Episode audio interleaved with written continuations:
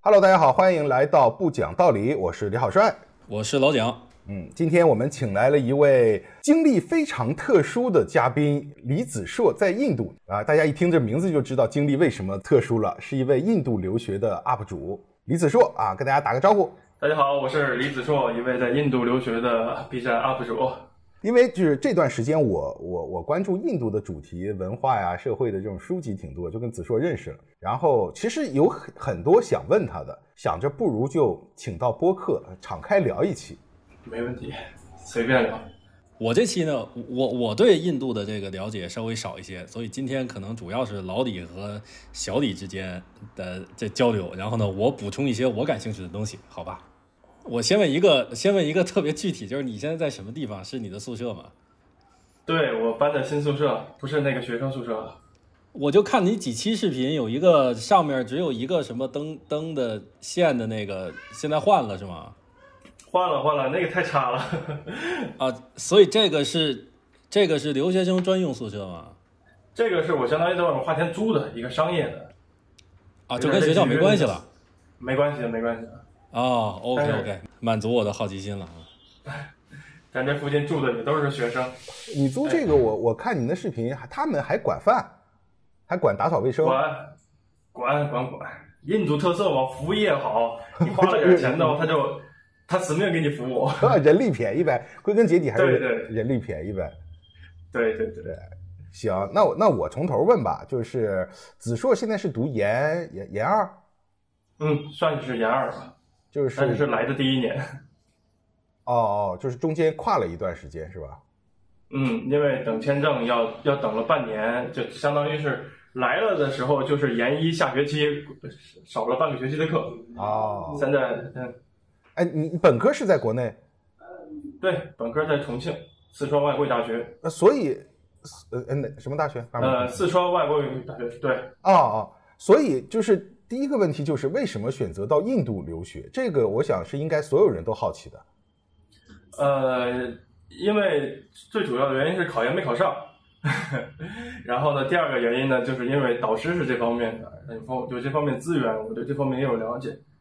哦，这是比较现实的主要原因。对，就是没没没上国内的岸是吧？上了印度的岸。对，国内上岸有点太难了。你你本来考的是什么专业啊？呃，本专业我我本科的专业是外交学，然后呢，我考的是对外经济贸易大学的那个国际政治。呃，你现在在在印度也学的是这个吗？嗯，国际关系与区域研究还是本专业。啊，所以就是你们你现在在印度这个学校，呃，这个专业还是比较强的，是吧？嗯，在在世界排名吧，也是挺强的。所以主要是。主要还是学业考虑来到的印度，全方面都有考虑，也考虑挣钱嘛，过来可以挣不少，我觉得很多机会啊，有奖学金是吧？嗯，做做 UP 主啊，哦对，做抖音啊，有一个天然的天然的创作环境，起点就跟别人不一样。对对对，是来之前我有有有做那个市场调研啊，就是那个 B 站专门吃 B 站流量的那个。在 B，而且还在印度的那个流流量比较大的那些博主，现在全不在印度了。刘墉，刘墉也不在了，然后那个也抛亚瑟，抛亚瑟也不在了。然后现在在印度可能流量最大的中国人应该就是我了。哦，这个市场生态位空出来了是吧？对，它本身市场流量特别大，然后生态位呢又是那么的稀缺，我一来就直接。就唰唰唰粉丝往上涨，直接直接印度印度垂直领域顶流，很好很好。我觉得你这个考虑非常。印度区博主顶流，哎，我觉得老对这找差异化的思路。对老蒋，你看咱们那时候就是大学毕业那那时候哪有这这种思路呀？对，先市场调研啊，然后就切入一个垂直领域。对，而且又又跟又跟自己的专业能 match 上，然后又又。又什么都不耽误，我觉得这 这哎，你这选择是现在看是真的不错。对我看了，我以为是第一期，因为现在显示是三百八十几万播放嘛。然后我的第一印象是说啊，这个他这个李子硕，然后做了一期视频火了，于是就开启了 UP 主生涯啊。没想到原来是这么着开始的，这挺这挺好的。对，然后我看你还在呃写写专栏是吧？啊，有有有是给杂志供稿。有有，我看你那个专栏是一个系列名，叫什么“印度的九九八十一难”，就好像是从去去学校就开始各种麻烦事儿。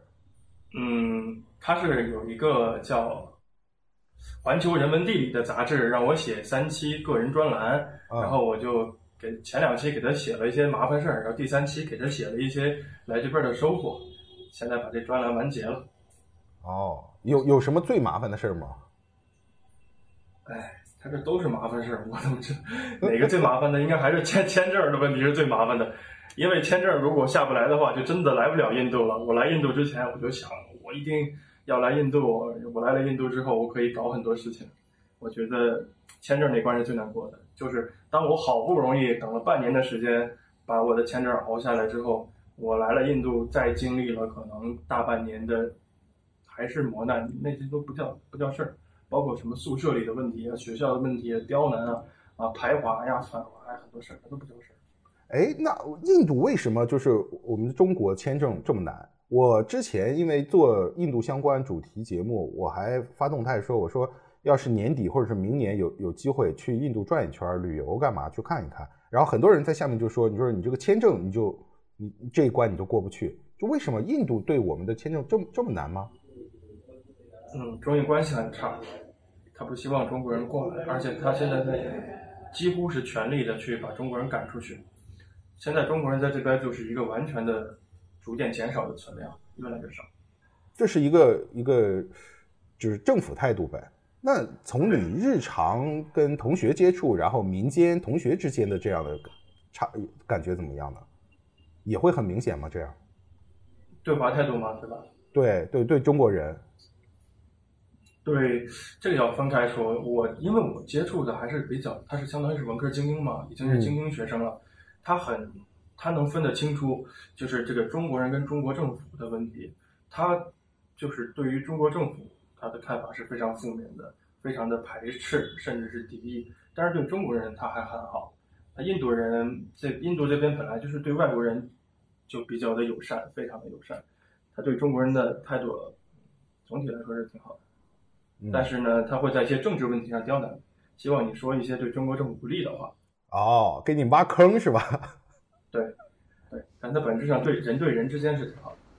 那这个这个冲突是意识形态上的冲突还是利益冲突啊？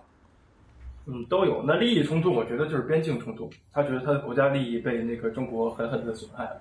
嗯，意识形动形态上的冲突也非常明显。嗯，他就觉得你们国家啊信了西方那一套。啊，他觉得我们信了西方，他觉得我们信了西方那一套。不是不是，我没说清楚，就是他们信了西方那一套，他觉得我们是那个什么什么什么。哦啊啊啊啊啊啊啊！我我以为我们是这样。对。然后啊，那我那我有一个问题，就是呃，我在做节目的时候，很多人他都想问我说，你有没有一本书或者什么事儿，能真正讲出印度为什么是印度的这样的一个点？就是印度之为印度的它的一个最核心的东西，就是我其实是找不到。我看我自己，我说我的中国的生活是到底什么是之为中国的生活，我找不到一个核心的点。或者你你去了这么一年多的时间，你有遇到过就是那种这个事儿特别印度，是中国没有的，或世界其他地方不太有的，特别特别印度文化、特别印度风格的这种事儿？我觉得有。呃，之前。看了一篇微信公众号，说的就是印度人对于，嗯，一个印度思维非常核心的一点，就是他对于，嗯，他没有占够你的小便宜，他没有在利益上获得足够的，就是他没有获得足够的利益，这件事是有恐惧感的。呃，我经历的那件事就是，嗯，去坐出租车，非常日常的一件事，就是在从学校里面坐出租车到附近的商场，然后呢。这个价格呢，大概这一段这一段路程呢是六十卢比，很很近的一段路。他在 Uber 上面查的话，大概是六十卢比。嗯，然后呢，如果我平时在那个呃路上走路的时候拦下一辆车，我说我去这商场，他要价应该也是六十卢比，或者说他会要到八十，我跟他能砍到六十，这是一个合理的价格。但是呢，如果我在嗯校园里面，呃，我们校园有一个那个出租车的一个聚集点，如果我去那个聚集点。我去问那些出租车司机们，能不能六十载我，它的起步价肯定是一百，开到一百，然后你给他砍半天才能砍到八十，然后呢，到了八十这个节骨眼上的时候，按照我的中国思维，我就觉得可能我这八十还能给他砍到六十，因为呢，实在不行我给他砍到七十嘛，多少是有赚的，嗯。哪怕是六十的话，他都可以赚，他都应该走啊。嗯。而且这么多司机在这儿，他给我一个非常好的一个比价的空间，我就跟司机们说，谁六十载我就跟谁走，那肯定会有一个司机带我走的呀，对吧？那那结果呢？每一次我去的时候，都发现他们完全就是一致的咬死这个八十的价格，没有一个人愿意六十载我走，而且我去让在那儿挑拨离间，然后然后我让他们起内讧，我就我我我我反复的去试探，没有一个人愿意六十载我走。我就很好奇，我说七十啊，七十也不行，就非要八十，他一定要你八十，而且不仅仅是因为他看到我是个外国人，他觉得我的钱好挣，就是包括印度人也是，印度人去搞这个事情的话，他也是说非八十不走，一定要给你就是搞到嗯八十以上，但是呢你在路边上如果只看见他一个人拦车的话，他六十是愿意搭载你的。我是百思不得其解这个事儿，跟我的中国朋友、跟印度朋友来回去探讨这个事儿。他是不就是为什么他有钱不赚呢？他是不是更在乎那种同行之间的看法和关系啊？有，这是很重要的一部分，就是他真的对于没占够小便宜这个事儿有恐惧的，嗯，然后以及体现在如果我让我的同行、我的朋友们看到这个人，我能赚他很多小便宜，但是我没有去赚，这会体现我的软弱。他不想在其他人面前展展示软弱，但是如果在我们那边，在国内的话，这个怎么可能是软弱呢？这是一种智慧啊，对吧？你就是我的同行都要加八十，但其实我六十可能就能赚不少了。然后呢，我喊了一个七十，然后我把这个人带走了，然后我赚了很多钱，那这不是软弱，这是智慧啊。但是印度人会认为就在展示自己的软弱，它包括他的国际行为，包括他的民族很多的集体行为，包括很多他个人的行为。他印度人在国外，印度人在国内很多行为，我觉得都体现这样一种思维。他占占小便宜的这个心理嘛，他甚至他对于呃，我如果不占到小便宜的话，就是他自己是那种啊，出门捡不到钱就是丢钱的那个心理状态，而让让别人看到我这个做生意没占够小便宜，那肯定是他们会笑我。很印度的，很对这一点，其实我是在很很很多作品当中我是读到过的，尤其是跟一些比较市井或者日常生活相关的这种呃服务业，非常典型的这这这种情况。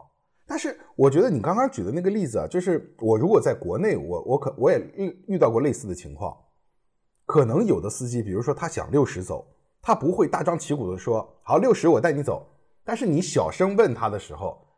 他就会说：“好，行，你上车吧。”然后呢，他可能回去跟同行说：“我是八十带他走的，但他实际是六十，他也会干。”但我就我没想到，就是印度他们能这个小团体，他能这么团结，或者是说他能形成一个小垄断。印度是不是没有国内那么那么卷呀？这些相对比较体力劳动的人或者服务业，有中国这么卷吗？嗯，比如我，我确实我想，中国一定会让你。一定会，比如说他哪怕八十不走，他七十一定走了。对他完，因为他我管你同行怎么着呢？我先把这钱给挣了。完全没有那么卷，就甚至是像刚才李老师说的那种，我如果把这司机偷偷拉到一边去，我说这八十啊，就是觉得有点太高了，六十能不能走？偷偷跟他讲，大概率他也不走。为什么？就是他个人也有这个想法。我就是觉得你八十能出，然后呢，我们这个同行现在是一个处于一个团结的状态。你现在把我偷偷拉到一边去，问我六十走不走，我就亏了二十。然后呢，他宁愿是，呃，你别把我拉到一边去，我就跟我的同行站到一起。你在我同行里面随便选一个人，八十走，他也不愿意站到旁边去跟你偷偷讲六十咱们走。我的妈呀，这真的太印度思维了，太印度思维了。跟宗教他不是那种，他不是那种实用主义，我赚钱的那个思维，知道吧？太恐怖了。对对。就是那这个跟宗教有没有关系啊？我怎么感觉，不然的话很难理解。如果它跟宗教没有关系，太神奇。宗教文化其实都有，包括很很很大的一个例子，就是印度签证这个问题。咱们回刚才那个话题，就是印度签证它卡学生签证，我就觉得很难理解了。卡商务工作签证的话，我可以理解。它偏偏它卡的最严格、最死的是旅游签证。他现在旅游签证可是一证不发。那些对于我觉得对于他，他认为他更大威胁的商务工作签，他其实还是有在发的。对于学生签，他也有在发的。对于旅游签，他一个都不发。可是旅游签，我的意思是游客，偏偏是能给他创造大量收入的人。不可能说有中国人拿着旅游签来走线印度，来滞留印度，或者说偷渡来到印度。中国人来拿着旅游签来印度都是消费来的呀。中国人那个旅游的消费能力，而且中国人赴印的游客数量还是蛮大的。来的话可以给他创造大量的旅游收入，他偏偏一证不发耶。那你你如果开的话，你是在挣中国人的钱呢？我的妈呀！不挣钱，我就要跟你这搞一搞，就是非常的不实用主义，但是很难理解。会不会是那种宿命的东西？就是这个钱就不该我挣，会吗？不该我挣的钱我不碰。这个他 真的很难理解。宗教啊、宿命这些东西对他影响很深，但应该不是在这方面。他这方面可能就是他对于那个小便宜、利益比较死脑筋，跟中国人不太一样。要不然他国家国家发展嘛，大家都差不多一个时间起步的。我们这边就是如果遇到了那个呃外国那个，我们会把他请进来，然后我们甚至还会给他良好的政策、良好的很多的，我们给他铺基础建设、基础设施之类的，然后给他很多好的待遇，希望他能在这边更好的赚钱。如果他在这边，可能是他可能是一个外国很好的企业，他来到中国之后，他赚不到很多钱之后，可能我们自己还会担心是不是我们哪提供的不太好。或者我们是不是有改进的空间？他会不高兴就走了之类的。之后呢，我们可能跟他好好合作。最后你你赚钱，我也赚钱，大家一起发展啊！印度可不是，印度尤其是大家知道，他这个对外营商环境，他这个是有多么差的。他的思路跟我们中国人很多时候完全不一样。嗯，哎，他不追求，他不是以这种利益为核心的话，或者说以以不以他们的，比如说外商来了，能给他们提供就业啊、资金的。不以这个为核心，那他们还在追求啥呢？你说这些人，嗯，他其实自信很难很难讲，是一种是一种就民族主义的自信很难讲。他其实也以这个为核心，但是他的评判标准跟我们不一样。他不是那种就是嗯中国式的那种，我让你来，你赚钱，我也赚钱，我们一起赚。他是那种，就我让你来，然后呢，你可以在我这儿赚钱，但是你只能赚一丢丢钱。如果你来了，你在我这儿赚很多很多钱，哪怕你是合理合法，甚至你跟我创造了很多共同共同价值，创造很多收入，我也不开心。我就是零和博弈，你必须你你来之后呢，你被我虐得很惨，我才高兴。要不然我看你富裕，我看你发达，我就难受。你别管你这钱是合理合法还是你应该赚的，在我这儿看来，你就不是你应该赚的，这都是我的。是不是还有一种 古国自信？古国自信。哎，老李，你觉得这个东西和农业社会和工业社会有没有关系啊？就是进入到工业文明，其实才是一个增量的，就是这个池子是可以变的这么一个逻辑。池子可以变的一个逻辑，那就有共赢一说。但是如果是在，比如在村子里，那可不就是你多一块，我少一块吗？而且可不就是大家就更看重自这个这个团体内部之间的关系？就是我对印度的了解，就是。比如说子硕刚刚形容的，其实都是一些城市里面的情况。它印度是是农村，还有还有大量人口，但城市里的情况，他们近代化其实比我们，就是他们的那个殖民历史很长嘛。就我觉得这方面，我从读到的资料感觉有有一种解释的思路，就是他们过于漫长的被殖民历史，有一种对外国人的 PTSD，他们是有的。就是有一段时间，他们他们在在独立之后的有有有几十年，就是对于普通的进口的东西，他们都很恐惧，因为他们当年就是跟东东印度公司做生意开始，这整个国家被殖民了前后加起来两百年，他们有一种就比我们这边其实是更深的 PTSD，我觉得会不会跟跟这方面有关系？就是我宁可不要，我也不要外国人在我这儿。有势力，我宁可不赚钱，我宁可不发展，我也不想让你在我这儿赚到很多钱，或者是说搞大做强。它有一种历史性的原因在。我我是看什么哪本书，就是就是那个《资本之都》那本书里，他是那作者是一个，他其实是印度裔，他在英国出生，但是他回印度生活了，他回了印度住了十几年，然后他他提出的这样一种观点，我觉得是有一定解释力的。那印度人对中国之外的这个外国人是什么态度？呃，他对于外国人的整体态度都是比较，对于人的态度是比较友善的啊。做生意那是另外一码事。对于整所有的外国人其实都友善，甚至包括中国人，他也是挺友善的。嗯嗯嗯。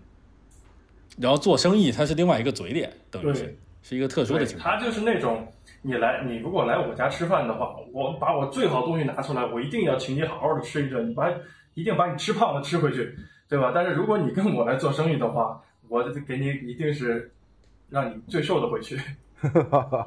呃，他是那那那这个这个除了这种小服务业和小商品，那你有没有了解过？比如说。呃，大家经商，如果是这种公司和公司之间的往来，是这种情况吗？嗯，也是这样的。他就是政府跟公司，公司跟公司之间打交道都是这样的。据我了解啊，就是我们的中企、国企也好，私企也好，在这面临的情况都是这样。嗯，印度人他们都跟我反映说，印度人就有一种心态，他看你赚钱就是不爽，他一定是说看到你啊，就是就算赚钱了，也要伤痕累累的赚钱。非常辛苦的赚了一点点钱，这样的话他就会哎感觉哎心里还不错，舒坦了啊，这个钱你是目前是可以赚的。如果他看到你就是那种意气风发的，就是他他没有那种思维，就是我我引到一个外国的企业来我印度赚钱，他赚了很多钱，然后这个企业变大了，意气风发了，然后我拿他为榜样去吸引更多的企业来我的印度投资，完全他没有这种想法，他反而会觉得。我如果让一个外企随便来我印度扎根，然后呢，让这个外企可能发展起来呢，甭管他给没给我印度人创造利益，但只要这个企业在我印度敢发展的风光，那就是对我一种天大的不尊敬，那就是对我的一种侮辱，典型的侮辱。不行，我必须得把你整垮，这样才能体现我印度人的这个这个这个地位，我的自信，真的。啊，怎么感觉有点像公司老板和员工之间的关系？就是员工你就不能歇着。你哪怕没事儿，你也要那什么？哎，那那我换换一个角度问，就是很多人现在其实提到印度，就都都会反复提这个他们古时候遗留下来的这个种姓制度嘛，或者其实是他们应该叫做阶层吧？他们用的更多的是阶层这个东西吧？就是以你在学校和在在德里的生活，现在他们实际上。这个东西还有影响吗？这个东西应该拆成两部分，就是在德，我先回答问题吧。在德里没有，其实很弱很弱，没有，很弱了。就是同学之间也可以说是完全不会因为这个有有有有差别对待，或者尤其在高校里面特别少，特别少。本身是呃，应该是精英群体了吧？学生很思想很先进。那你你能知道你印度，你能知道你印度同学的种姓吗？嗯，我可以看得出来，这个很其实挺明显的。什么叫可以看得出？因为我对他的文化还有神话之类的很多都不了解，我听他的名字，其实我不知道他是什么种姓。然后呢，但是我可以看得出来，他比如说他高矮胖瘦啊，还有具体的人种啊、呃肤色呀之类的，大概能看得出来。因为呃很多情况下种姓它跟阶级是有点相似的。嗯，就是他这个穿的衣服怎么样，他的行为举止，其实他差不多能看出来，是吧？对，但是这个就是我想说的核心点了，就是在现代化市场经济的冲刷下，嗯，一个更大的东西已经，我记觉得已经在城市生活里面完全替代了种姓，就是阶级。嗯，你是这个小资中产，你还是没没没钱的那种，还是你是大资本家，阶级是那个已经完全替代了种姓。呃，我在德里见了很多那种就是。种姓很低，他名我知道他名字，他名字就是很低那种种姓，啊，然后但是他就是贱民，甚至他可能是不可接触者，但是他是大资本家，人们看他的眼神，人们对他的态度跟种姓跟他具体的种姓一点关系都没有。嗯，我也在德里见过很多很高种姓的人，就是高种姓当中的高种姓，天生的婆罗门，刷盘子洗碗。嗯，在我觉得就是在市场化经济的冲刷下。嗯，都就别说印度种姓了，包括很多，我觉得沙特那些东西，那些来回的冲，给它冲个五十年、一百年，也能冲成现代化生活，很多东西都可以冲得掉。然后呢，与之相反的就是农村的生活，在那些经济不发达的地方，没有足够现代化的地方，它的种姓保留的那个还是相当的完善，可以说是很保守的。要靠种姓来，你你是什么种姓，你干什么活儿，你去扫地，你去刷碗。然后我在旁边，我在旁边做祭祀，我我天天念经跳大神儿，在村子里面，村子里还是还是有，在城市已经非常非常弱了，是吧？对，对。就是你刚刚提到这个阶级这一点，我觉得也非常非常是，因为我比如说我我我我研究读到这个就是印度的贫民窟的一些话题的时候，就很多人我看到他们被采访说为什么到城市里在贫民窟这样的生活，他们说这是饿不死，而且以这个资本主义的阶级的方式去去冲刷和替代他们的种姓，其实。对于他们那些低种姓或者是这个这个达利特人来说，反而是更有希望的一条路，就是他起码还有一个翻身的可能。嗯，一定的。对，就是达利特人，他们就是终身是没有翻身的可能的，在在在他他们的传统社会。所以从这一点上，就从这一点上，这个资本主义对他们还是有有有很多积极作用的。对，一定的。嗯，把之前的秩序给打破了。那通婚和谈女朋友这块呢，不同种姓之间也可以是吧？没有问题。嗯，没问题。我觉得，尤其在城市里面，他可能先看你有没有钱。嗯。那你要有钱的话，那可能就是你你你，如果是有很有钱的话，你可能种姓低一点。到时候结婚的时候，如果是你是给彩礼那方，你就多给一点嘛。如果你是是被收彩礼那方的话，那你就少收一点嘛。但是呢，还是可能要先看阶级，要看家庭背景嘛。嗯。种姓那个东西，说实话，哪有钱重要？嗯。OK，嗯，所以那既然这样的话，就说明他在统计上也不是那么死的，说高种姓，呃，就极大概率更有钱，并不是，是吧？在城市里，但是还是有差异的，对吗？就是呃，高种姓有更大概率，确实有更大概率是更有钱的，是更高阶层。是的，是的，他毕竟他在城市里，就举个例子，比如说他确实，我觉得低种姓的人，他。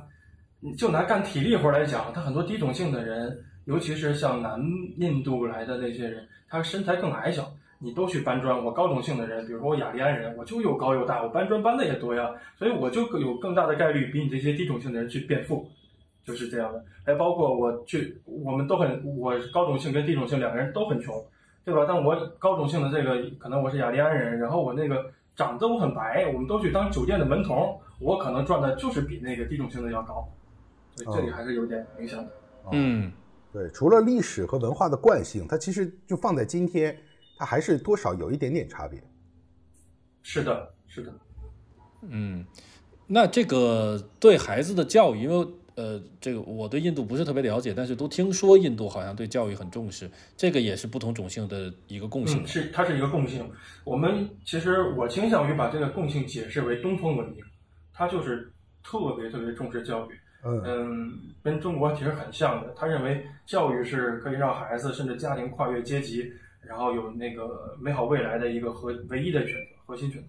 嗯，所以说也不光东亚吧，可能亚洲都是这样，东亚、南亚、东南亚都是这样。他这儿也不信什么快乐教育，他觉得快乐教育那是欧美人骗鬼的。哈哈哈哈哈。呃，哎，我我顺着你刚刚就提到的那个，就是彩礼这个，因为印度是没有呃没有彩礼，是有嫁妆的，对吧？对对对，然后就是听说就是嫁妆这个呃，女方需要负担的很多，压力很大。是的，就是在城市现在也嫁妆系统也依然是这样吗？然后就比如说年轻人现在他们会因为就是。家里是女孩或者自己是女生，因为嫁妆这个事儿，在婚择偶婚姻上有很大的困难吗？会，嗯，尤其是对那些家庭不太好的、家庭条件不太好的同学来说，尤其是这样。是吧？嗯，他他印度其实男女的这个女权问题是非常严重的。印度目前有在改善女权，但是仅限目前到什么阶段呢？就是让女性更多的出来工作，她现在女性可能只有百分之二十、百分之三十多的比例吧，是有工作的。当然，很多人他自愿去当那个家庭妇女。除了除此之外，女性在职场里面的升职空间，哎呀，面临的问题太多太多了。嗯，是我因为顺到这个是可以聊到就是印度女性的问题。我是看到的资料是大概一一五一六年，好像印度的学生会选举都很少有女性。哪个学校我忘记了？第一次有女性去去参选这个学学学生会主席。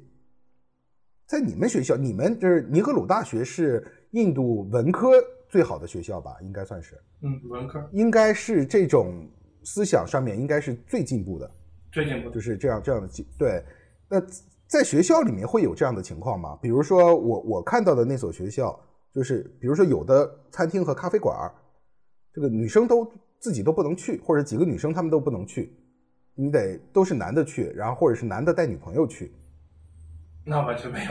那谁要是那还没有是吧？对，要是有这种事儿的话，可能在我们学校是要被批判的，就是那个呃，要要被游行抗议的。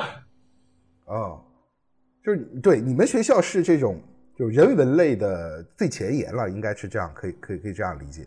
版本特别超前。行，哎，那我我回归到就是更更我们具体的生活，因为你在学校嘛，身边都是很多年轻的这个同学，比如说印度年轻人现在。他们就业怎么样？就业压力啊，因为年轻人特别多嘛，压力挺大的，就业挺难的。跟跟咱们这边比呢，就是它的难点有啥不一样吗？它可难多了呀，我 是吧？我我因为我可能二二年是毕业季嘛，我比较清楚。我其实觉得大家都是那个嗯放不下身段，所谓的脱不掉长衫嘛。如果你愿意脱掉长衫，你总是有工作的呀。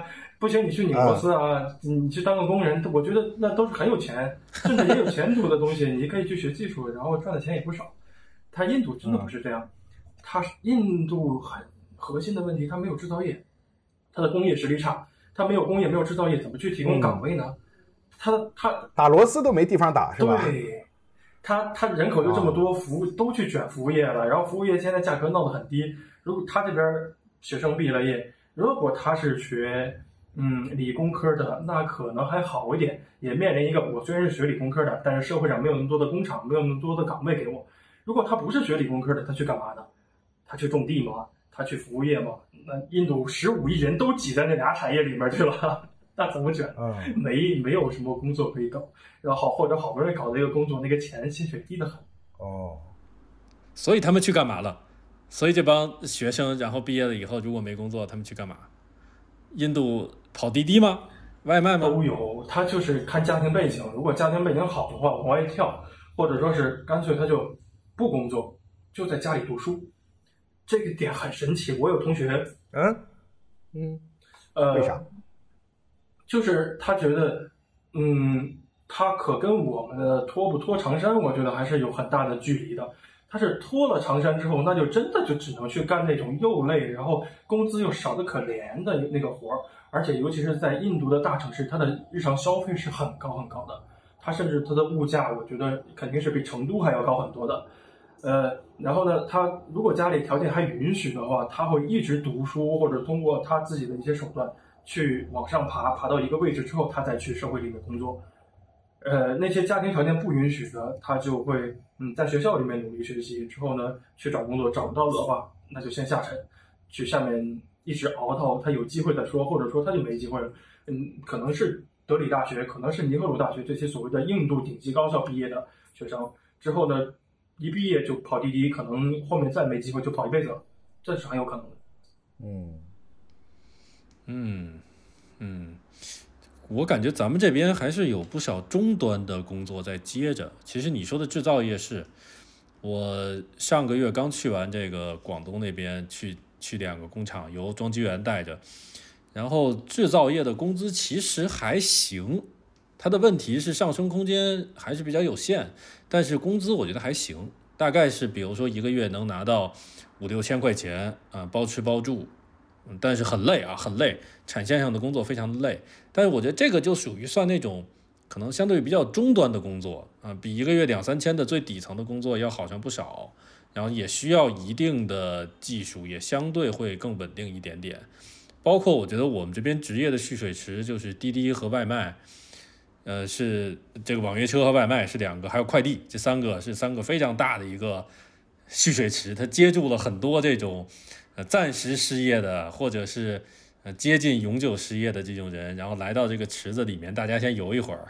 这个是很好的机制，就是高端的人，呃，我先我先不选择脱不脱长衫，脱不脱长衫再说，我先送已经脱了吧，然后看情况。脱了，哎，也不是，其其实不好说的，我觉得，就是我感觉咱们这边现在，呃，你说 HR 看你，如果有某一年，你可以用说我在 Gap 或者我在怎么着，随便编个理由啊啊，我在做个什么项目之类的搪塞过去啊。我觉得我觉得一两年之间是个时间点吧。你要说你毕业以后前三年什么活都没干，然后你都去送外卖，那可能这辈子确实是很难再坐回办公室了。啊，但是短暂的搓下半年、一年的长衫，还是能够再穿回去的，应该。应该是好像印度这样的机会就更少了，是吧？你就一旦从一个所谓中产跌落，是的，是的。印度毕竟它，嗯，它它甚至还缺乏很多的社会革命、社会改革各方面的。它如果你一旦从有产跌落到无产，当然它很难，它这边无产很难跌到无产，但一旦跌下去的话，再想往上爬，比中国难太多了。嗯嗯。可能是不是还跟阶层的结构有关系啊？就是我其实会想这么一个问题，比如说中国能有这么庞大的外卖还有快递这样的业务啊，包括网约车，其实是因为你毕竟一二三线城市，一二线城市加起来有个三亿人嘛。嗯，这其实是说其他的啊，这个城市里面的呃相对比较底层的体力工作者在为这个城市里面的白领，这个城市里面的中产中产在服务。然后呢，其他的人也涌向城市里为这些人服务。但是，假设这个这个一二线城市的三亿人，比如说变成了五千万人，那可能就你想想给他们送外卖都没没有挤破了头都没有没有办法送。这可能是一个阶层结构的问题。当然，中国以我觉得国内也不是很健康，因为它一直都说是一个图图钉型社会嘛，就是中产的完全不是一个很庞大的结构。但是我觉得好像还还是能养活一一些这种。终端的服务岗位的啊，印度这边阶层是个什么情况？有所谓的这种城市中产，它相对是比较庞大的嘛？印度的城市中产还在养，应该目前的情况可能就是个两三千一一两千万吧，两三千万不好不好讲，数据我忘了，但是嗯，比想象中还是少很多。有什么标志性的东西吗？比如说中国的国内有各种五环内的东西，就是标志性的啊。五环内的东西就房呗，那房那不不不不不，房不是两码事儿。就是中国有中产消费的和真正的中产可能是十比一的关系啊，对吧？啊啊，OK。但是就是我的意思是，印度有没有这种标志性的五环内的东西？比如说你用知乎啊，你就是这个两三亿人里面的跑不出去。那印度有没有这种东西？呃，有。如果你有地有楼的话就可以，你是地主，我觉得应该就是中产了，因为印度这个还有地主的哦。那这个门槛太高了，有没有这种消费型中产？就像国内一样，就虽然虽然我在北京，我在北京买不起房啊，但是我在北京每个月能挣一万五，于是我变成了消费中产，你明白这个意思吧？印度有这种类似于消费中产的庞大群体吗？我觉得有有有，他那个就是商场。逛得起商场，那就是他可能有个频率吧。我觉得一周逛一次，如果能一周逛一次商场的话，一定是中产了。两周逛一次，可能是在中产的门槛那儿。哈，你说你说这个让我很惊讶。逛商场，它不是某种商品或者 或者 app 吗？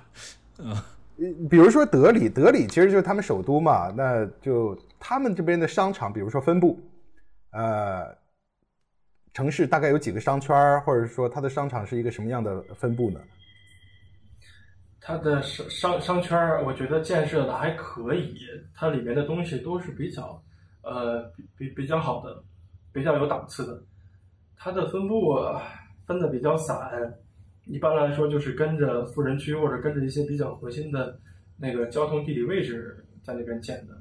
比如说我旁边的商圈是依着机场建的。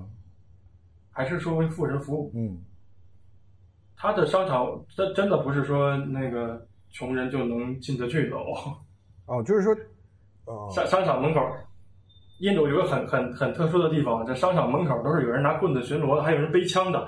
我在国内从来没有见过有正常的商场是要拿保安拿枪巡逻的。他巡逻啥呢？他这个是我在马尼拉见过，我在马尼拉见过。菲律宾这个马尼拉市市中心的商场就是那个两个出口，每个每个出口有一警卫拿着枪。他他这个是因为有这个比较以前历史上比较激烈的这个宗教和民族冲突，然后为了反恐，还是说对于其他方面的这个考虑？会会有拿枪的保安。嗯，就是都有都有。另外一方面，我觉得就是如果他就是那种特别穷的，他也进不去商场。嗯 嗯，如果他，毕竟他，我觉得他们这边的阶级啊，还有种姓，真的是一眼就可以看得出来的。那那那些人他也不会去逛。呃，不一定哦。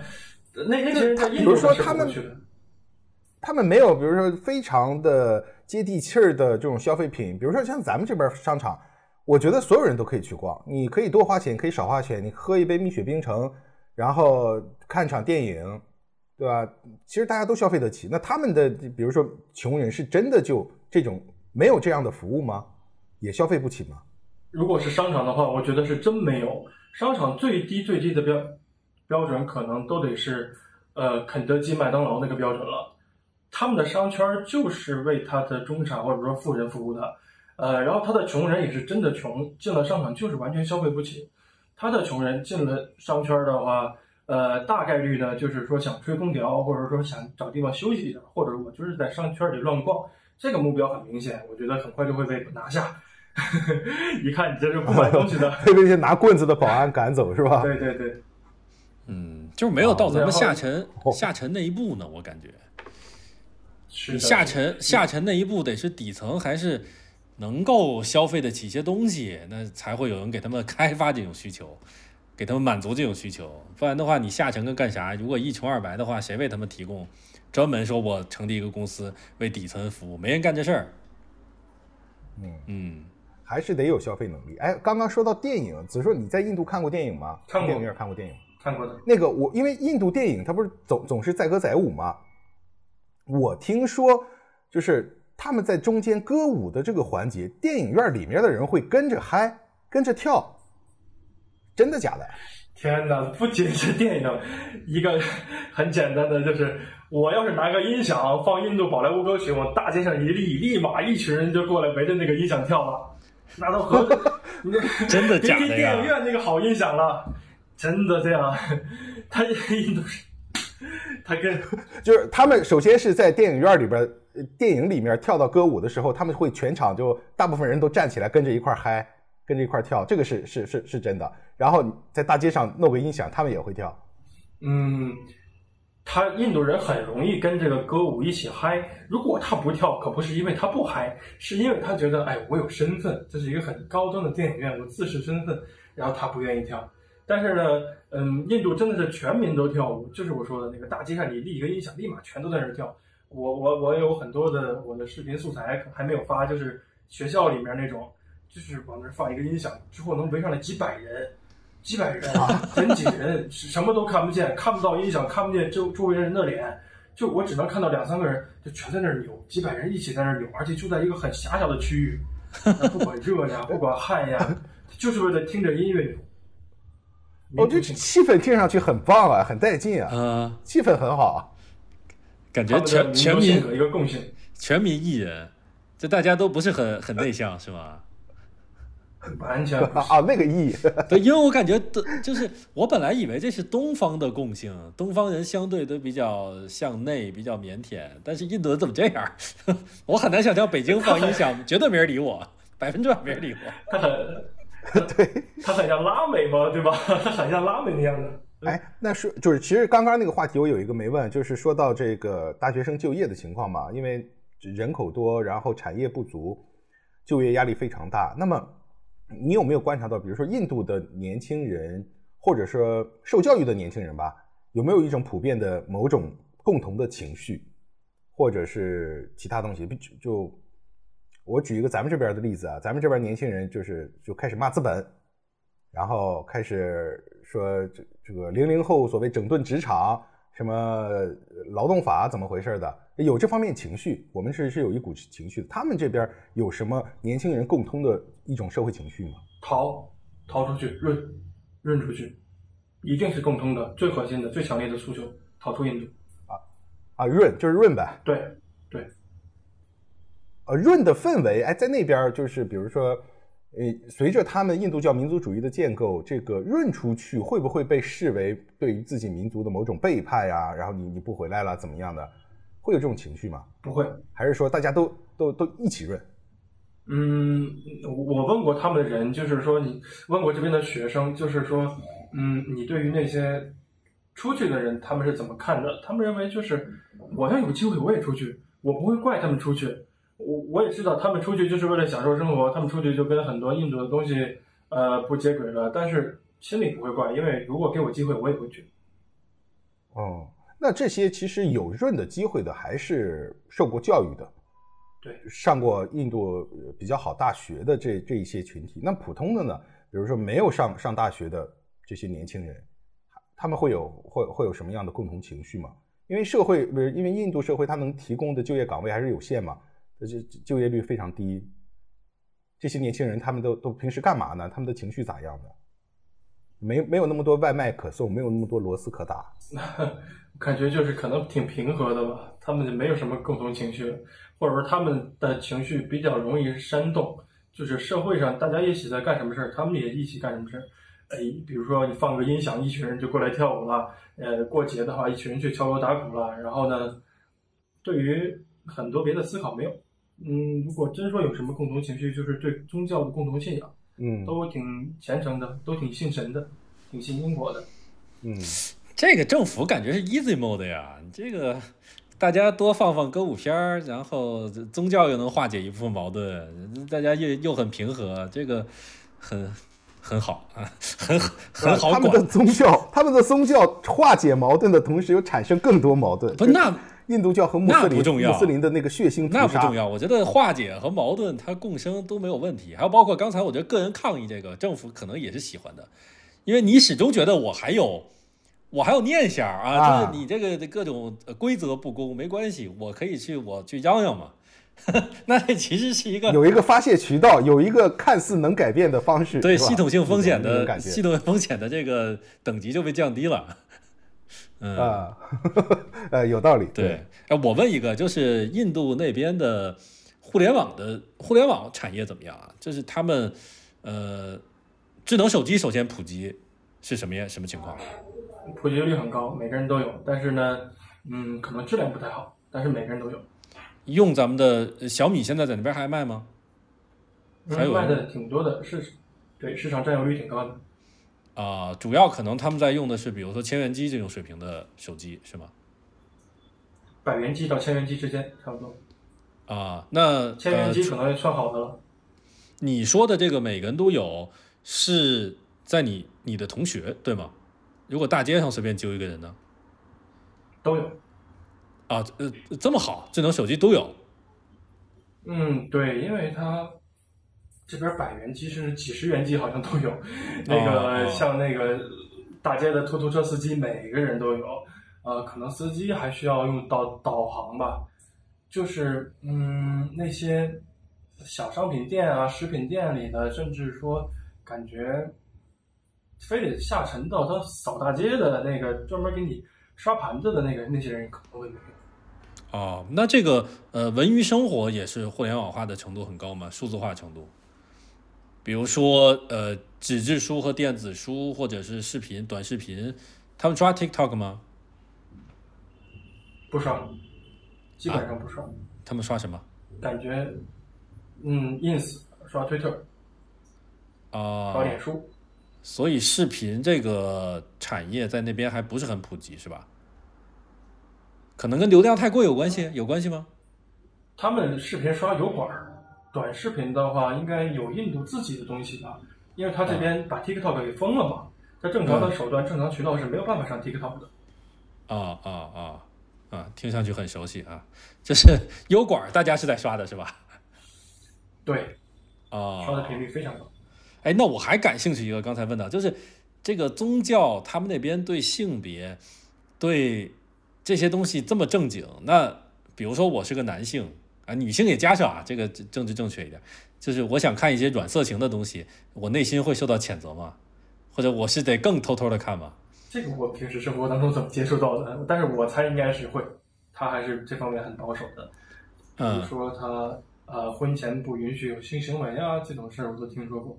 他男女之间关系还是保持的可能挺纯洁的，然后呢，嗯，如果你乱搞的话，不仅是不仅是在农村里边，在城市里边可能也会有很多的规矩限制。他们这是说说一套做一套，还是还是怎么着？还是表里很统一啊？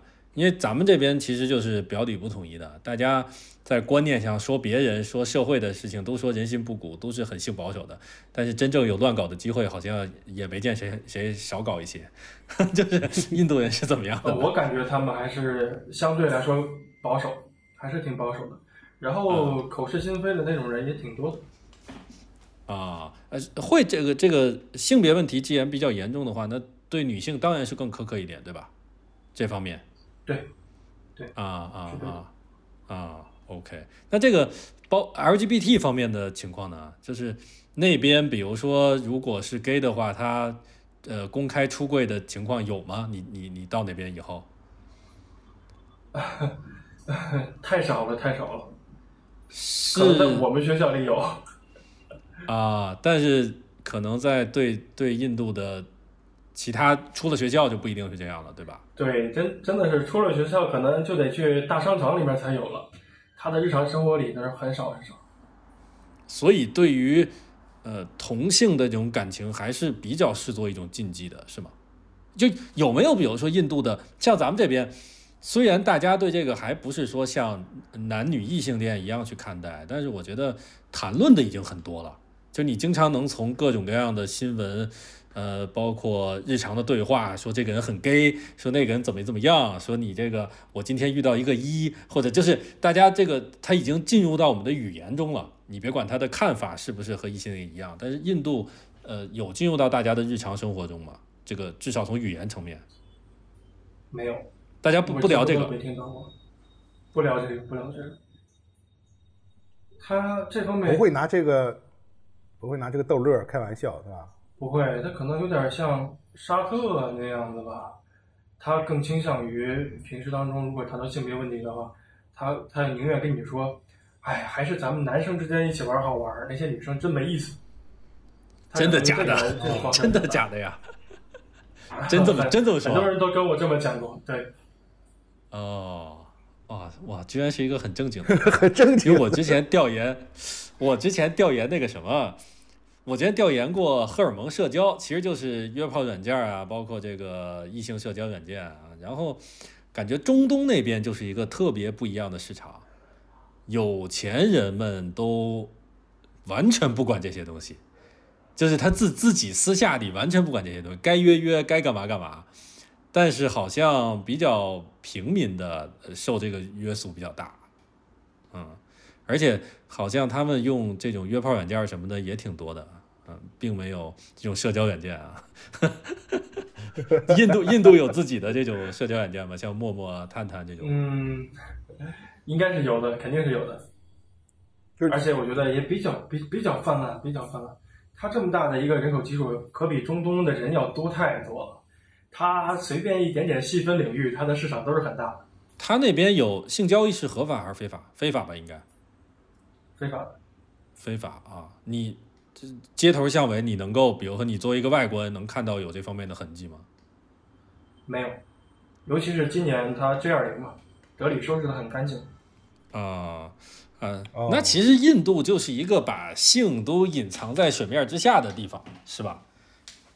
大家还是相对比较禁忌的状态。对，他他其实挺这个事儿很难讲，我的观察也不是很到位。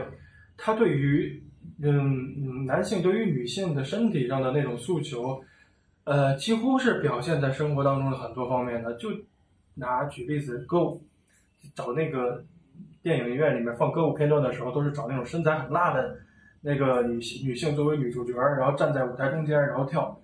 呃，歌舞是这样的，MV 是这样的，很多东西文化里面都是这样的。它对于这个男性的身材还有女性的身材，从这个荷尔蒙的角度来说，都是非常。试图给用户传递一种那个嗯美感，然后但是呢，他在真正的生活当中，包括平时的社交里面的时候，又强调一种兄弟姐妹的兄弟姐妹情。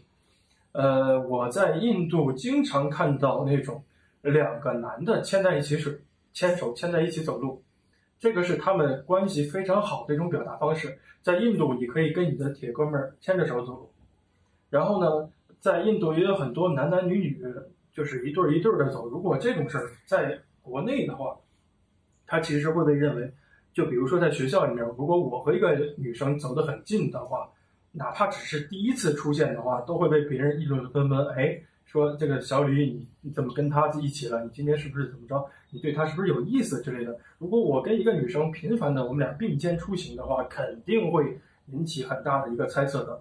但是在印度不会，因为他们这边男生跟女生一起玩，甚至男生跟女生坐同桌，或者说这个女生在这坐着，然后我突然凑过去，我跟她坐到一起，然后我们一起谈天说地，甚至聊完了以后，我再请她去吃饭，然后各回各家，这是很正常的一件事儿。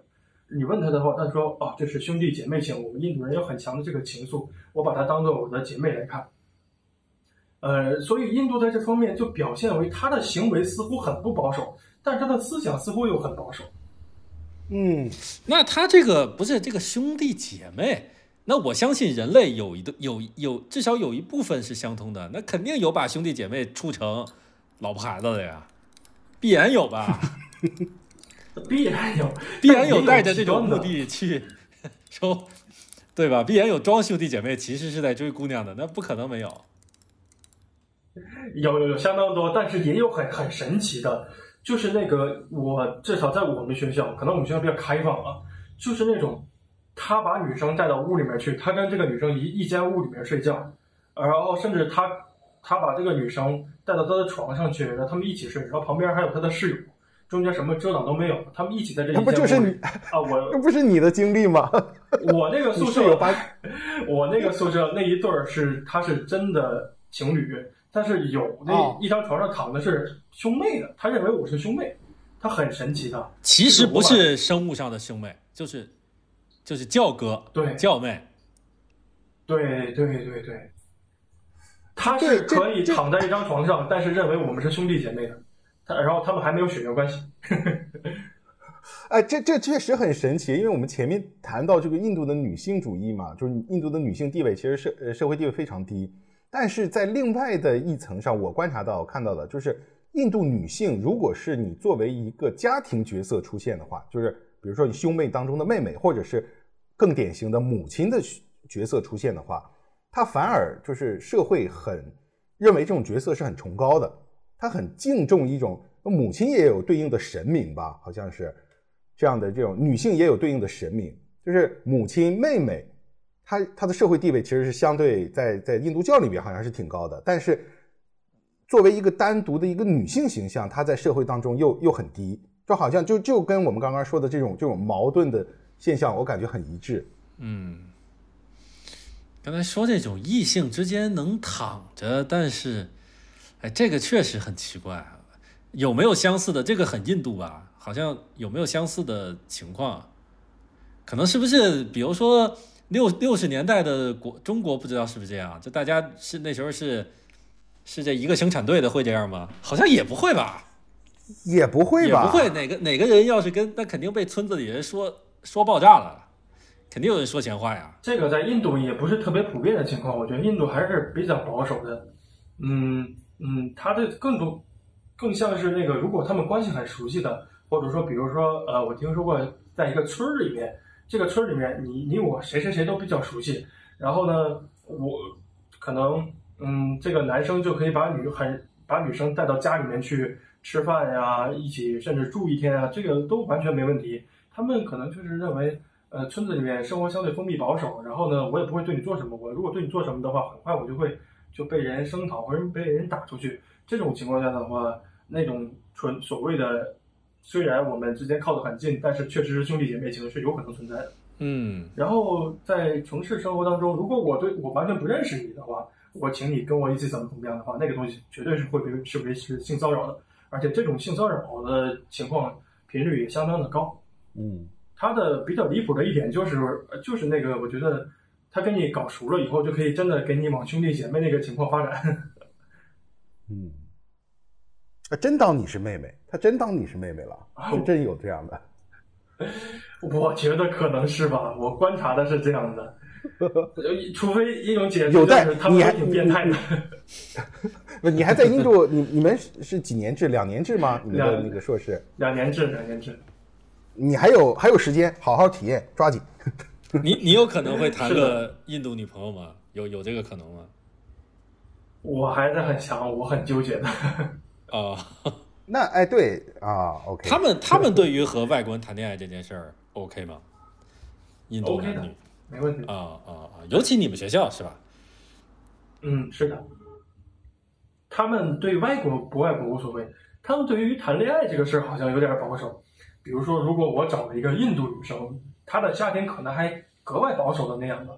如果我对他可能，就比如说我们很快分手了，我跟他谈三个月分手了，很有可能他的那个哥哥弟弟就直接从老家冲过来打我了，说不行，你跟他谈恋爱，你必须娶她之类的这些东西。那我、哦 啊，他不在乎你是外国人，但是他他在乎你这个过程是不是这个啊负责呀，或者是怎么样？他们很很传统的这种这种思想。对的，对的，对的。那你还是谨慎点儿吧，谨慎点儿，谨慎点儿。是是得谨慎。OK OK，啊，我我我想回到前面，我还有一个前面的问题啊，就是顺着呃前面聊到沙特的那个，就是因为我了解到印度教和穆斯林在印度的历史上有非常多的血腥冲突，互相仇视之类的。在你的生活当中，印度教和穆斯林相处的怎么样？比如说在德里这样的城市，呃，不同人群之间交融交流，或者是通婚也好，他们的程度如何？会还会有某种仇视的情绪吗？尤其是在现在这个莫迪推动的印度教民族主义的这个背景下，我觉得，嗯，城市里还好，城市里情况还比较好，但是城市里还表现为一种我觉得他们之间很难相互融入的一个状态。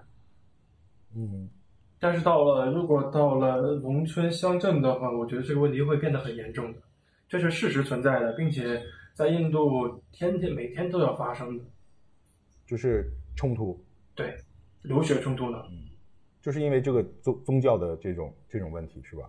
嗯，对，因为宗教的城市里那它可以在生活当中每个层面每个事儿它都可以冲突。嗯，那城市里的话，反正就是更多的是大家不在一块儿生活，不在一块儿玩儿，各自有各自的社区吗？是这样的。是，穆斯林会有穆斯林的生社区，穆斯林有穆斯林的生活方式，嗯，包括信仰上，嗯，教堂啊，他可能希望更希望离他的清真寺更近一点，嗯，在德里清真寺还是数量不多的，哎，那顺着这个，其实我在比如说在 B 站或者是在很多地方的评论区，当谈到这个印度的这个民主体制，就是它当然是承接英呃英国的这个这个制度来的，但是很多人会直接一个反问，就是说你既然是民主，那你为什么发展的没有我们好？就是说，呃，从印度历史上，除了咱们刚刚提到的英迪拉甘地的这个就是紧急状态那几年，算是打破了他们的呃就是民主制度之外，他们这独立之后的时间一直是一个民主化的制度。但是好像这个民主化除了说抗议之外，对于他们的社会的具体生活，比如说贫富差距，比如说这贫民窟的或者是怎么样，比如说这个贪腐问题，好像没有一个就是特别有力的解决，还是说这个东西在印度它更更更形式一点？很多人会提出这样的这个问题，就是你你你是你是民主，你咋没没发展的那么好？因为印度逻辑跟大家的想象的理论上的逻逻辑是完全不一样的。我们想的可能就是那个民主化，你这边呃，如果我们西听西方的那一套的话，他讲的是你这个国家越民主化，那你这个国家就应该越导向繁荣富强。OK，嗯但实际上印度不是一样，它它是完全不一样。印度为什么大搞民主制度？就是包括印度政府、印度精英，还有印度平民百姓，他不清楚，如果我搞一人一票，如果我搞联邦制，就很难，就是说实现一个呃国家集权，很难去呃进行那个所谓的呃集中力量干大事儿，然后呢嗯就进行实现实现国家发展吧。他很清楚的，他非常清楚，他现在这个民主体制，他现在的很多问制度问题政策是嗯他国家整体发展的绊脚石。但是为什么他还强调一定要，就是说民主，我手里一定要有一票嘛，我手里一定要有我的抗议自由，恰恰是原因，呃，就就是来自于他对身边人的不信任，也就是回到他核心的问题，国族建构的问题。我南印度的人，我卡拉拉邦的人，凭什么就是，呃，你德里闹叛乱跟我卡拉拉邦有什么关系？你东北邦那边闹叛乱跟我德里又有什么关系？他对周边人不信任，他对同国家的人不信任，他没有实现足够的国足认同，没有实现足够的这个国足建构。嗯，所以，所以现在他有一个目标摆在这里，就是我们每个人都取消一一人一票，然后我们把我们的决策权把东西就是集中到中央，然后集中力量办大事儿。这个过程当中可能会牺牲掉我的个人利益，可能在这个过程当中，呃，会损失掉一些东西。他他就他就不愿意，他不信这一套。他首先。嗯，你德里的那个联邦政府，就是你凭什么管我？你跟我有什么关系？我我要是信的话，我也是信自己的这个呃地方政府。嗯，因为国族建构、国族认同不不到位，所以他对周围人他是不认可、不信服、呃不相信的一个状态。所以呃国国家发展跟我我是个印度人，但是印度的整体发展跟我其实没有什么太大关系。我更考虑的是我个人的发展，抗议自由，我必须要。我选举票我一定要有，我没有这张票的话，或者说我通过代议制的话，手里我把这张票交给别人的话，那我就没有办法去拿着这张票去去去怎么怎么样了。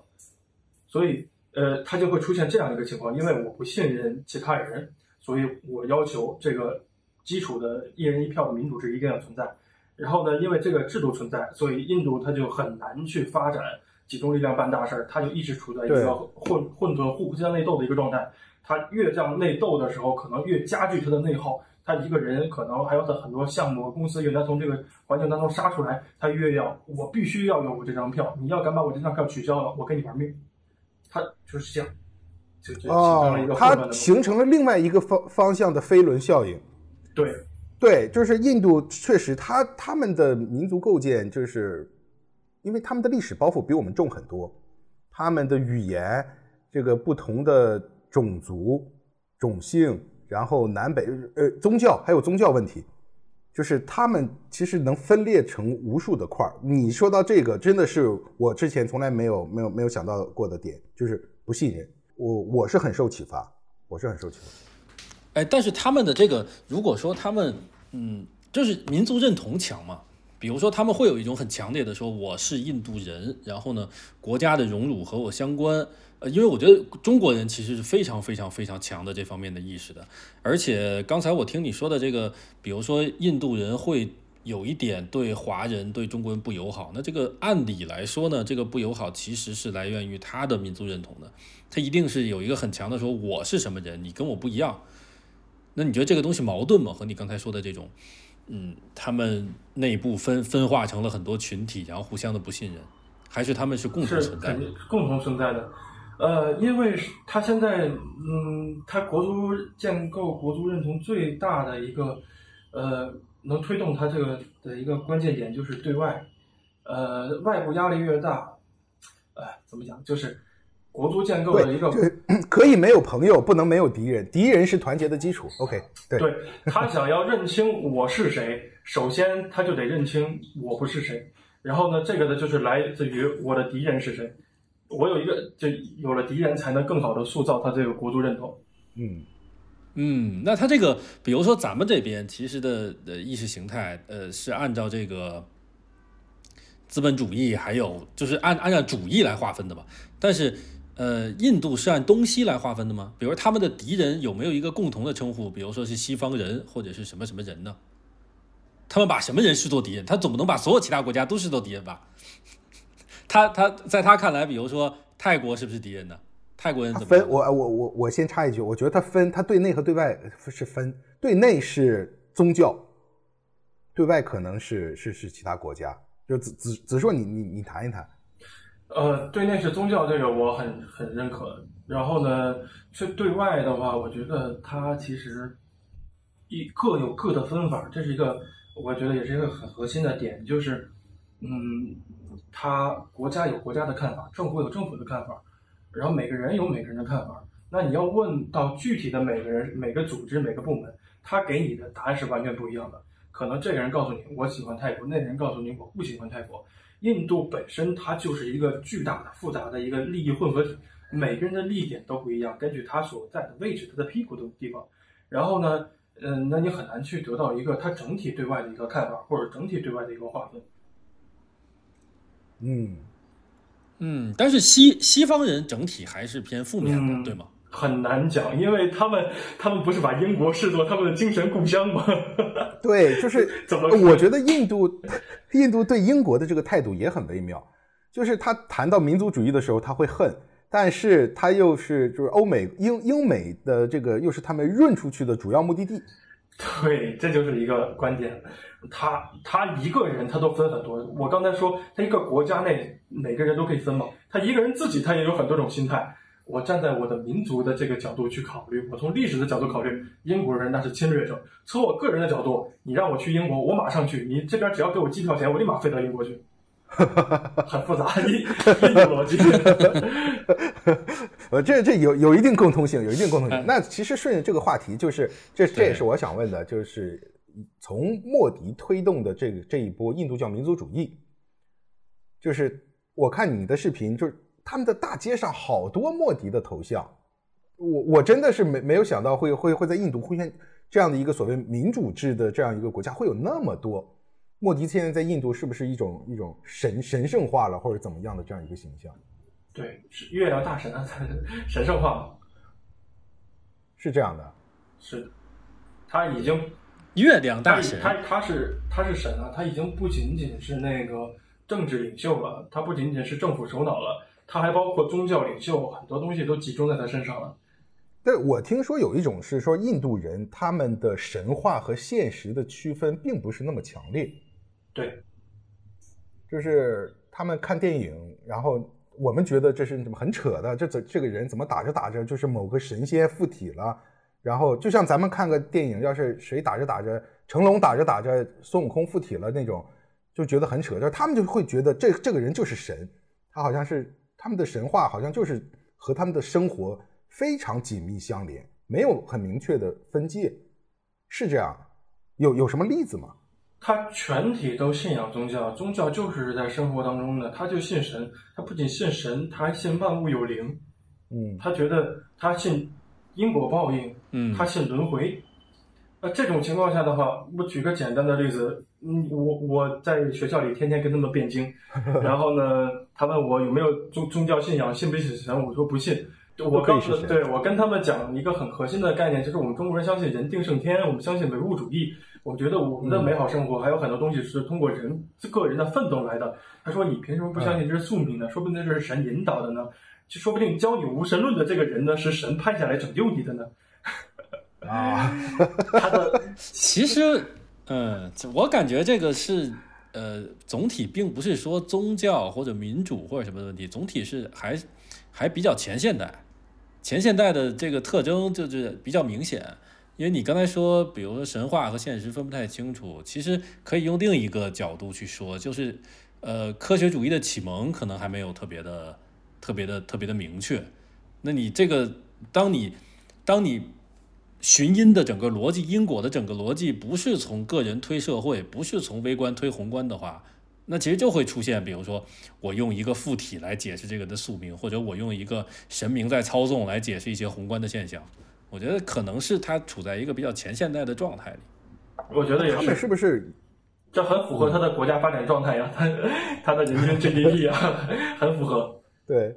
就是顺着这个印度教民族主义，就是我看他们这个这一波民族主义，他们是想把很多东西都囊囊括到印度教当中，甚至是就是信仰一一些穆斯林，然后原来是不信印度教的，他们都会给给给给加进来。这个我其实是挺困惑的，就是如果它是以一个宗教为核心的民族主义，它一般是就是宗宗教共同体，但是它好像又不断的去扩展它的外延，就是就这这几几十年的这个印度教民族主义，我其实还没有搞清楚它到底是是一个什么逻辑。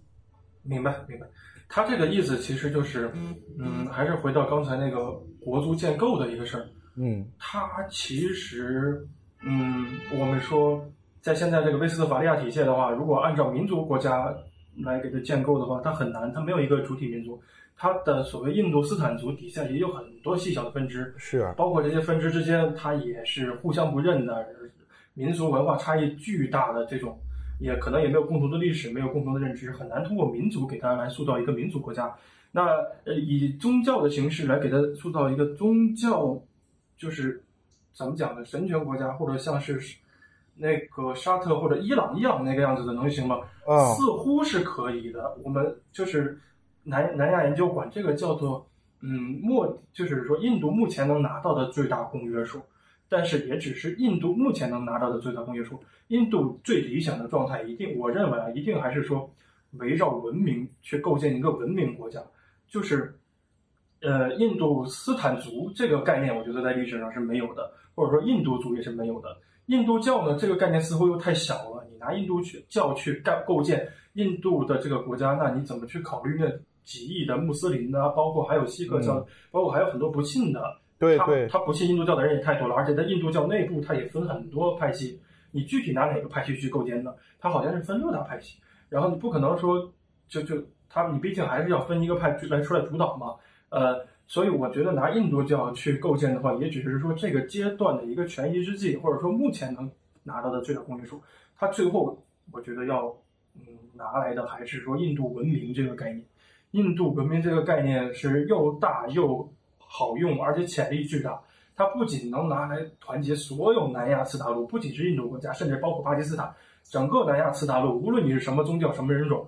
你你是不是曾经都接受过印度文明？你是不是现在在印度生活，信任印度文明，信任我们印度人的这一个生活方式？你怎么定义印度印度文明？你跟我一个生活方式，你跟我处在一个社会环境，你跟我一样的思维模式，我们都是印度文明的，那我们就是印度人，这个很好构建。整个南亚次大陆，不仅整个南亚次大陆都包括，还包括海外印度人，欧洲的印度人，美国的印度人，包括苏纳克，包包括哈里斯，都可以被构建进来。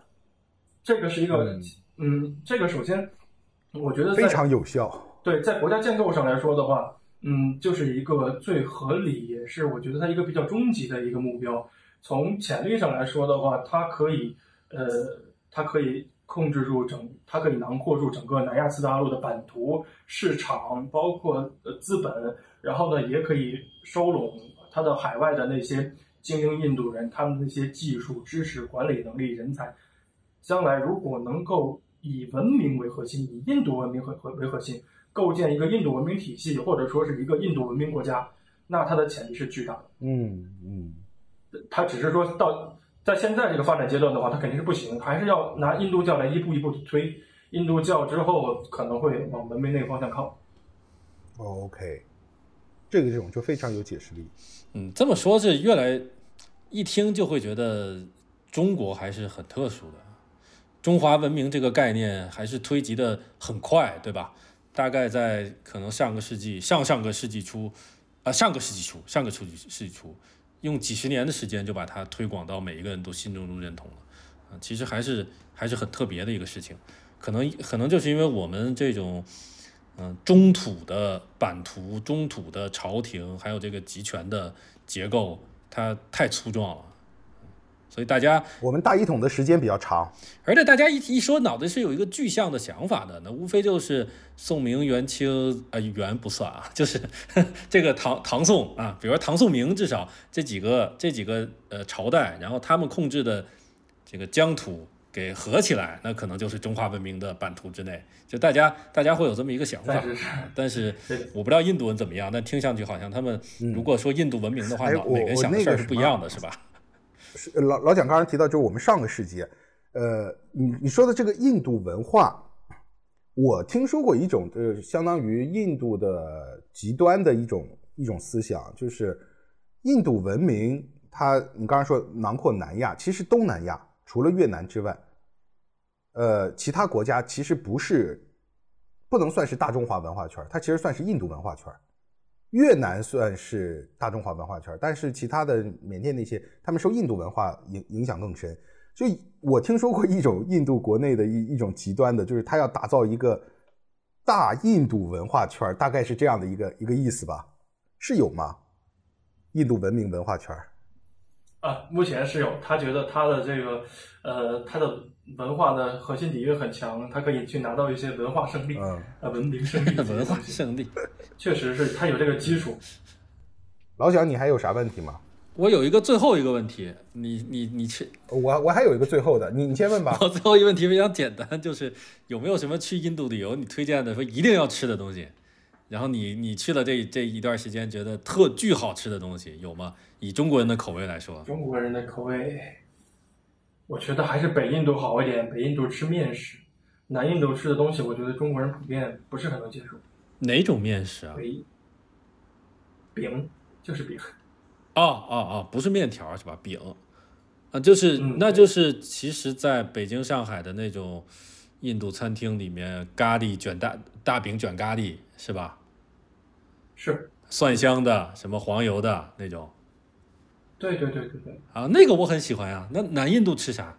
南印度吃的可能有点怪了，就比如说那种呃脆球啊之类的，它会往里加很多中国人比较难以接受的调料，比如说盐盐啊这些东西，吃起来有股臭鸡蛋的味道。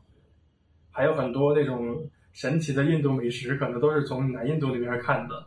嗯，我的问题就是你自己，你毕业之后的规划，你学的是这个呃国际关系专业嘛？有有比如说留在印度继续深造读博，或者说如果在印度有有工作机会，目目前还是一个变化非常大的一个状态，就是这个是否能留在印度是完全不确定的。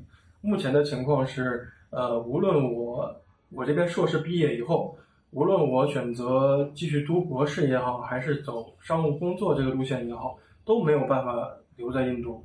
我们中国就是我们印就是学联的学联主席，他是在这儿念的两年硕士，毕了业以后嘛，他拿着签证在这边申请了博士，并且博士的录取通知书也到手了，就跟当地的这个印度的政府讲说能不能把我的签证延延期，他说不行，你必须嗯回回国。然后呢，他回国以后呢再申请，被人家无理由给拒签了。现在我们中国在印度在籍的留学生应该是不到二百人，但是实际上在印度的只有三十人，那剩下那一百五十个、一百将近两百人去哪儿了呢？就是他拿不到来印度的签证，无论是哦，硕士也好，博士也好，呃，比例重商务工作的对商务工作签的拒签概率比学生签还要高。学生签我觉得起码十个他会放一个两个，呃，就是因为这个签证能不能拿的问题实在是不好决定。如果能拿的话，我还是会倾向于在留在印度，因为目前印度的市场比较大，而且稀缺性又比较强。嗯不行的话，我可能会选择去欧美读博士，或者说回国看看读博士，找找机会啊之类的。嗯如果能留在印度的话，那选择还有嗯发展空间会很大，选择也会很多。比比如说呢？是因为它更像呃比如说你留在留在印度的话，呃，可能会去里面的外企工作，还是说印度本地的企业？就就你会你会做什么事情？还是你会找什么商机然后去创业？假设你能留在印度的话，目前我可能会在嗯本地的，就是呃，我目前打算是去本地的企业，因为我不打算去中国在印度的企业。呃我我们关于签证大概有个想法，就是二四年是印度的大选，可能二五年的时候签证的问题会得到改善。我呢又是二五年毕业，所以呢我也在嗯我也很难做决定，我要等到毕业之后看看那一年签证的情况会不会得到改变。然后呢，就是我们还有一个另外一个论断呢，就是觉得可能到了二五年之后，学生签可能能改变，呃，但是呢，中国企业、中国人在这边的商务工作签的问题可能不会得到改变，因为它这是一个呃印度自己要发展制造业，印度想赶中国企业、赶中国人的这么一个需求，这是一个持续的需求，所以我觉得。嗯，如果到时候我能留在印度去选择走企业的话，应该也是走印度人的企业，或者说是走台湾人的企业。嗯嗯，嗯嗯那呃对，尤其是我们很，尤其是我们很多中国的企业，中国的呃老板套的是台湾的壳子，但是做的是中国人的事儿，卖的是中国的生意和买卖，嗯，可能会去这些企业。哦对嗯，嗯我刚才突然想到一个问题，就是你，你没有想过自媒体这个事业一鱼两吃吗？就是一方面在中国做一个号，然后说印度印度的事情，然后一方面在印度的这个平台做一个号，说啊、中国人吃到第一次吃到印 印度食物怎么样？I like 印度 food，就这种。我觉得，我觉得对印度来说也挺稀缺的吧，一个中国人。不行，你就按照 B 站这环境，你就想吧，他他们能能追着追着怎么样？因为我知道子硕其实不做弗拉夫嘛，还是比较审慎的。他做的视频还是比较审慎的，是就不吹不黑，看到啥是啥啊。我觉得你也可以。对，就就我顺便问一句，有没有 B 站的人说你是比如说硬吹或者是怎怎么样？多呀，那么多评论，对吧很多人说是印吹，还有人说是印黑，莫名其妙的说都是。一定是这样的，因为我看他也比较平和，比较不情绪化的去说这个印度怎么样，那一定就是这个局面。对，两边人都都有都不太满意，说这人怎么回事？那不仅中国人不满意，印度人有的也不满意，有些印度人看了之后就觉得说你这视频做的不好。有些也也有一些印度人看了视频，莫名其妙做的，觉得我这个视频做的特别好。啊，印度人怎么看？他们他们啊，他们看优管吗？哎，他们就直接看 B 站呀。哦，那你啊，他们会用自动翻译软件然后看？嗯，不是，他们像来中国工作的，还有留学的印度人可相当多哦，他们会中文的，印度本地也有中文系的。然后呢，再一传播，帮帮助翻译一下之类的，还是有流传出去，有意思。我没啥问题了。哦，我还得回答一下刚才那个问题，就是要不要对印度做？我可能是我的下一步计划，我打算在印度这边做印度弗拉夫呀。不是，你可以不做弗拉夫呀，你可以做一个对，你你做一个更像那个谁，那个叫叫叫叫叫郭杰瑞，郭杰瑞那一点的。呃，对对对，但反正是这意思。郭杰瑞跟不是郭杰瑞，我觉得还行。弗拉夫那个就是你，那你 B 站账号会被人冲爆。而且我觉得可以避开意识形态，呃，意识形态的问题嘛，更多去聊文化习俗，呃，生活习惯，聊这些东西嘛。就双方，你你作为中国人怎么看待印度的事情？你你有这个想法吗？我觉得可能理性中立一点，在印度。流量还好吧，但是如果我做那个中国人在做在做印度做印吹的话，他应该流量会爆炸吧？我觉得。对呀，对呀，就是这种。但是你国内的这个号可能就危险了。我我反而会觉得国内这个号会蒸蒸日上，因为其实很很多人都还是比较看得明白，他们也很希望说能看到中国人在印度搞一个弗拉夫这样的战呼局嘛。我们一直都有战呼局的这个说法 啊。OK，我懂了，就是啊，那就是中国人看得懂你在干什么，他看得懂你在呼他们，对不对？对对对。啊，变成了一种双重乐子。绝绝对有群众基础，尤其是我，我如果真的做成印度弗拉夫，然后呢，他们很多人会。把视频从右边再搬运回来，然后呢，我再一群人讨论讨论印度人的反应，看印度人的弹幕啊，尤其看他们的评论是吧？对对对对，非常有乐子的，到时候啊，我你真是天才，你这是自媒体天才，你在第你在第十层，对，那你真会这么干？真真会这么干 呀？真你真真真的会，真的会，真的会，而且最重要的，这样我我有很强烈的需求，我这么做的话，我会安全，然后我这个东西很重要。哦，虽然说，因为你如果留在那儿的话，虽然说印度社会，它，我觉得印度社会是很相对来说是平和跟安全的，它至少比巴黎安全多了，没有人说拿枪顶着你说你把钱包给我拿出来，或者说是拿个什么刀啊之类说拦路抢劫，完全没有。那比美国，我觉得又和平太多了。他这边就算是贫民窟的话，他也是，呃，你危险的话，他就是小偷小摸啊之类的那些事儿。啊，呃，然后呢，嗯。但是我们中国留学生在这边的危险就不来自于他的，嗯，他的那个社会问题，不来自于社会治安，不是社会治安的问题，对，来自于政治问题，来自于会不会被刁难和赶走。像我还是立志于留在印度，然后继续去开拓市场发展的，呃，而且印度现在又是处于一个赶人的状态。如果呃，为什么我在 B 站这么谨慎？就是因为有印度人在看我 B 站的视频。如果我说了一些话，哪怕是正确的、完全没问题的、现实的，我都拍到。但是他看到我，他敏感了，他觉得你这个事儿有问题了，他就往回一说，然后印印度国内一传，印度人在，尤其是在印度的印度人那，他又更敏感了，他可能就会嗯把我给踢出去了，伤害到他们的民族情绪了，对吧？他们的举报文化昌盛吗？非常昌盛，尤其是我在的位置，我这个地方这个学校，。对，嗯我这个学校可以说是他们印度研究对华关系的一个核心阵地。我不敢说是大本营，但是是核心阵地。本身它就是外交官的摇篮。其次呢，呃，印度最最好的中文系就在我隔壁，印度最好的中国研究所就在我学院。他们对我的观察还有很多嗯东西，还是很嗯，我必须你的身份得谨慎也挺敏感和特殊的。那你在学校里也算我还是整个个学校也算个小名人了。唯一的一个中国人，我为什么我现在留胡子？我现在留了满嘴的胡子，这样我可以装日本人。前两天的时候，我的 真的假的？前两天讲故事，我给你讲个故事。前两天的时候，我在那个商场里还被歧视了呢。我就在咖啡馆里坐着，然后我在编辑公众号，南亚研究的一个公众号。然后呢，那个呃，这还这还是还好一点，在商场里面嘛，遇到了几个七个高中生，我那是一排座，八人座，正好遇到了七个高中生过来，呃，来了以后把那个座儿全占了，然后围着我。呃，他们很狡猾，或者说他们虽然是高中生，也有心眼儿的。他们路过的时候，就是他要刚要坐坐这个位置的时候，嗯，他们一般一一一边用印地语聊天儿，一边无意识的眼神往我这儿瞟，但是被我发现了。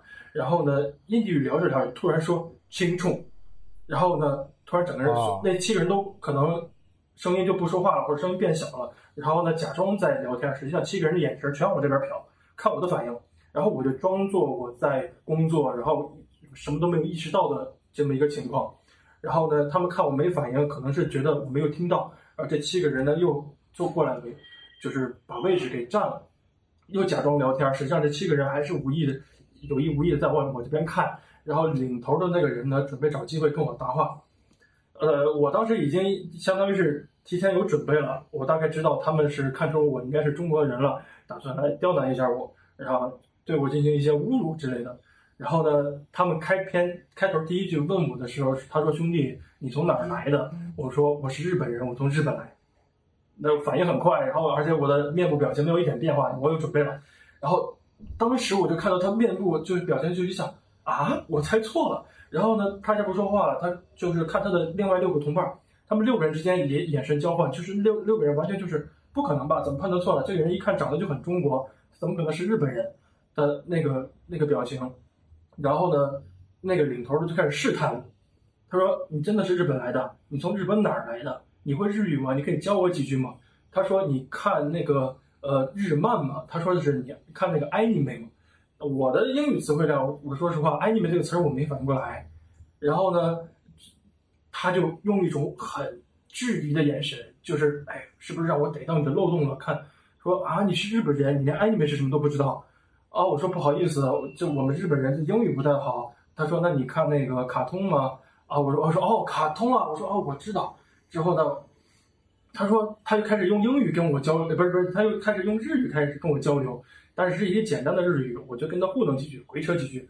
之后呢，我又开始跟他讲中文，我相信他听不出来中文跟日语，反正回扯几句之后，他他就是半信半疑，他半信半疑。然后呢，我看得出来他好像也不太相信我是日本人，但是我跟他鬼扯中国中国话，他好像也也信了。他开始瞟我的电脑屏幕，我当时电脑屏幕里反正都是中文，然后我就在那切页面，中文、英文来回切。然后呢，我就心想，哎呀，还好我说我是日本人，如果我说我是韩国人，那就暴露了呀。因为韩国那边他中文还是比较少的，日日本人的话有很多汉字是很正常的。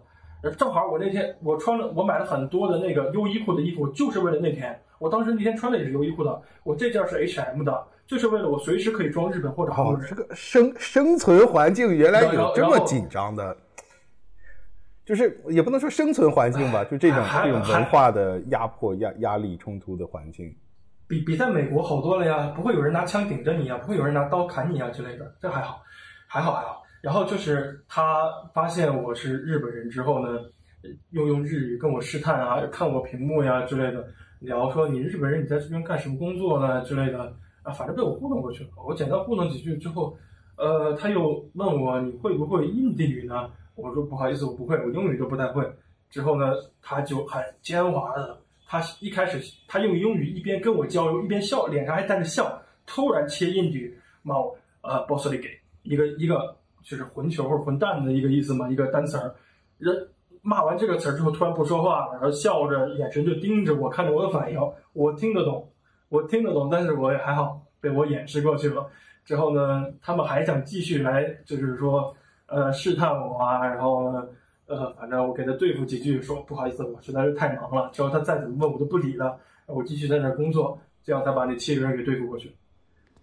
包括如果你，那如如果如果不对付会怎么样啊？对，我也想问你，直接跟他们 fuck off，然后呢会怎么样？嗯，可能没有太大的问题，但是由于现在我的生存环境太敏感了，不是说恶劣。如果我跟他这样对的话，没有人打他，不会打你，他顶多会跟你回骂回去。但是，嗯，如果被人拍到了，或者他们有录音的话，这个事儿可以随便一改，就变成了中国人欺负印度人。我也没有什么证据，随便就变成中国人欺负印度人。一敏感，可能就把我踹回去了。他可能就正好，他也很想赶印度人，对吧？很很想赶中国人，早就想把中国人赶走了，可能就借这一个理由就把我赶回家了，不让我在这时上学。啊，那是有点难受，听着。对嗯，有点有点有点那什么，嗯。所以，我我的宿舍里面住了一对情侣进来，我也不敢跟他们说什么。然后，这个遇到这种事儿的话，也是必须要以和平解决的方式来处理。如果呢，你对他动手了，或者说你跟他回骂回去的话，嗯，小的方面就可能我解气了，或者说我我没有吃太大亏之类的。但是，他有一定可能性，就是造成我整个人都得回国。嗯嗯。我觉得你要做印度弗拉夫内容，可以从反正外老外在国内做的东西去学一些。可以先从最没有、最安全的东西，就是美食，夸夸印度人吃的东西嘛。先夸个三五期，说我太喜欢印度，我来这边都长胖了，你就做几期这样的东西。然后，然去，然后再去名胜古迹，对，然后再说印度就是这种没毛病的东西，然后再夸夸印度人热情好客，说印度印度兄弟太那个什么了，我太喜欢印度兄弟了啊！先做一些这种没毛病的东西，然后再进入弗拉夫深水区，看看两边的反应。真的得做生存需求，生存需求，尤尤其是现在他这个 B 站做大了以后，在印度确实有不少人知道我，然后他们也有人在盯着我。看看我会不会说一些对印度不好的话，然后可能借此机会来，呃，搞一些事情，发借此机会来小题大做一下。这个我也要相对冲一下，在印度做弗拉夫跟他对冲一下。是这个是真的没想到，我以为只是会在 B 站有舆论压力，没想到两头的压力，好家伙！对，就是因为对他，嗯，只是说在在印度，因为身份太特殊了，嗯嗯。而且我接触的那些人，我接触的那些人，要么是中文系的。要么是中国研究的，这里面还有一个很关键的点，就是，嗯，他学中文的，还有研究中国的，到底是亲华呢还是反华呢？哎，对他本身，你你你在那边的存在就是一个被他们观察的对象。你不光是过去体验观察印度，你去了之后，你身边的人也会观察你。还有就是，由于他现在民族情绪的这样一个情况，我那个学校，尤其我那个学院，它可能。可以被称为是一个排华的一个主要阵地，反华排华的主要阵地。他们研究中国，包括他们研究中文，印度的很多关于中国的谣言，还有对于关于中国很多的不切实际的解读、恶意解读，都是从我们学院传出去的。这也是为什么我来这留学喽，来这留学的一个原因哦。啊，深深深入深入深入了解一下，是吧？前前线确实是前线。所以跟他们就是搞来搞去的，除了这个还有很多嘛，还有很多小故事，反正是需要一点点智慧的，斗来斗去的也是，嗯，真不容易，不容易，不容易，不容易，不容易。我我我能理解，我能感受到了。就前面呢，我我还感觉是一种去体验印度的的的的感受，嗯，原来也是去被不是主要他想留在印度，这个就比较复杂。要我去，可能就是乐子人，然后 就是因为跟我就不是特别切身相关，待几年完了。他这个一个是有可能会被遣返，另外他还想留在那儿，这个就比较复杂了，确实比较复杂。对，嗯，他越想赶人，我越想留；他越想赶人，我越想留。你还有问题吗？啊，我没有了。我觉得迎难，我觉得迎难而上倒真的没啥，就是中国人，全世界。你不管是他们就是侵华还是这个这个反反华怎么样的，哪都有中国人。大家终归都是要把脚迈出去生存的。对印度是世界上唯一的一个没有唐人街的大国。哦，有华人商会吗？全印度有华人商会，但是怎么说呢？跟其他大国的华人商会比，那真的天上地下，差太远了，太难生存了。居然这个结尾处有点沉重。对，没有想到，既然我们前面一直都聊这种有意思的，最后升华了，我们升华了。你说刚才说大学生什么？有有一个很经典的问题，所有来采访我的人都会问，就是你为什么来印度留学这个问题。其实我们在刚开始的时候问了，但是两句话就给带过了。哦哦哦，那你再展开讲讲，再展开讲讲。对，你再补充表达一下，你肯定有你想说的东西。嗯，呃，就是 为什么我选择来印度留学，还是说感觉是一个现实的一个利益导向？但其实我更想关于这个问题聊一聊，为什么其他人不愿意选择印度留学？以及为什么现在网络上舆论，大家一谈到印度留学，在视频上一刷到，嚯，你居然去印度留学，然后底下的评论是那个样子的，他非常的负面、非常消极的一些话语，包括不仅是观众，呃呃，很多就是国内的印地语专业的同学，天呐，他学印地语专业的本科四年的时间砸在印地语上面了，不管他好不好好学吧，然后呢，他毕了业以后。很少会有人选择从事印度相关的工作。我甚至见过有印地语专业读了四年出来，宁愿在二零二二年选择投身二手房交易这个市场，都不愿意去跟印度人做商商贸的。印地语专业是这样，包括南亚研究、国际关系方面，还有很多的印地语文学。现在很多的学生，他说谈到跟印度相关的事儿，那都是。就是很很强的一种逃避的心理。嗯，为什么呢？刻板印象。我就是觉得这是一种怎么说呢？呃，社会主义养巨婴的一个心态，或者说是可能是一个长衫的问题，不仅仅是脱不脱长衫的事儿，还包括一个嗯嗯，现在社会上总是要么聊躺，要么聊卷，但是好像。没有什么人聊那种主观能动性，或者说积极开拓市场之类的事儿。我觉得印度是一个很好的一个市场，有很大的机会，很大的发展前途。我来到印度之后，我经历的事情，我不仅和这，我不仅做了自媒体，自媒体是我核心的东西，而且做的很好，太容易了。我说实话，跟印度相关的话题，只要我做的稍微有内容，就有很大的一个播放量，而且我也没有仔细去运营，然后包括微博呀很多东西，我发出去。一个我日常生活当中观察到的事情，然后底下会有很多人评论，嗯，然后呃，包括嗯商业呀，我认识了很多老总，我认识老总这个事儿也是很简单的，就是因为呃，也是我来到印度之前就已经提前设想好的一个情况。现在印度签证这么难拿，嗯，很多员工都拿不到工作签，也只有老总能拿到一些签证来印度。我拿了学生签证之后过来。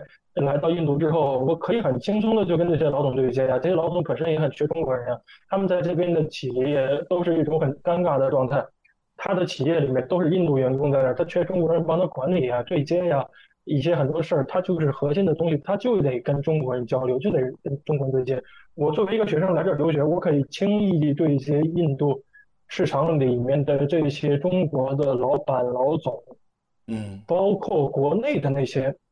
包括国内的那些，呃，包括国内那些跟中国有商业贸易往来需求的人，这很多的中国每年的外贸中印之间的贸贸易量是巨大的。然后呢，中国在印度的企业也是很多的。这些东西来了以后，我都可以轻易对接。核心就是因为一个稀缺性，呃，政政治方面是这样，就是包括呃那个学校啊、智库啊都有这方面的需求，呃，自媒体这方面观众啊、大众社会有这方面观察的需求。商业这方面的需求就更强烈了，他就是需要有人在这儿跟印度的客户去谈，去亲自的去看，因为这关系钱的问题，这关系那种大生意大单子的问题。然后就是我觉得来了以后这些东西都可以有，但是当我把这些话去传递给把我的这些经验、真实发生的事儿去传递给国内的那些同学的时候，他们往往会，哎呦，我不愿意来，就啊，那还是算了吧，我也没有太大的这样的想法，啊，你说的很对，但是可能我还需要再考虑，我觉得这个事儿没那么简单。嗯。嗯，就是你觉得我感觉少了那股子冒险家精神，对。其其实是企业家精神的一部分，或者是一种奋斗的、迎难而上的那种劲儿。对，与之相反的，就好像是我在我听第二期节目里面也谈了一些考公考编的一些思维。我有在很努力的去跟我的亲学弟、亲学妹们去聊这些事儿，来回的去跟他们讲，掰开了揉碎了很细的说。但是呢，他们一开始听完之后，我觉得哎，你说的好对，热血沸腾，而而且我也亲眼看到了你干出了一些成绩，然后就去考公考编了。然后突然突然就联系不上了，然后我这边也忙就忘了。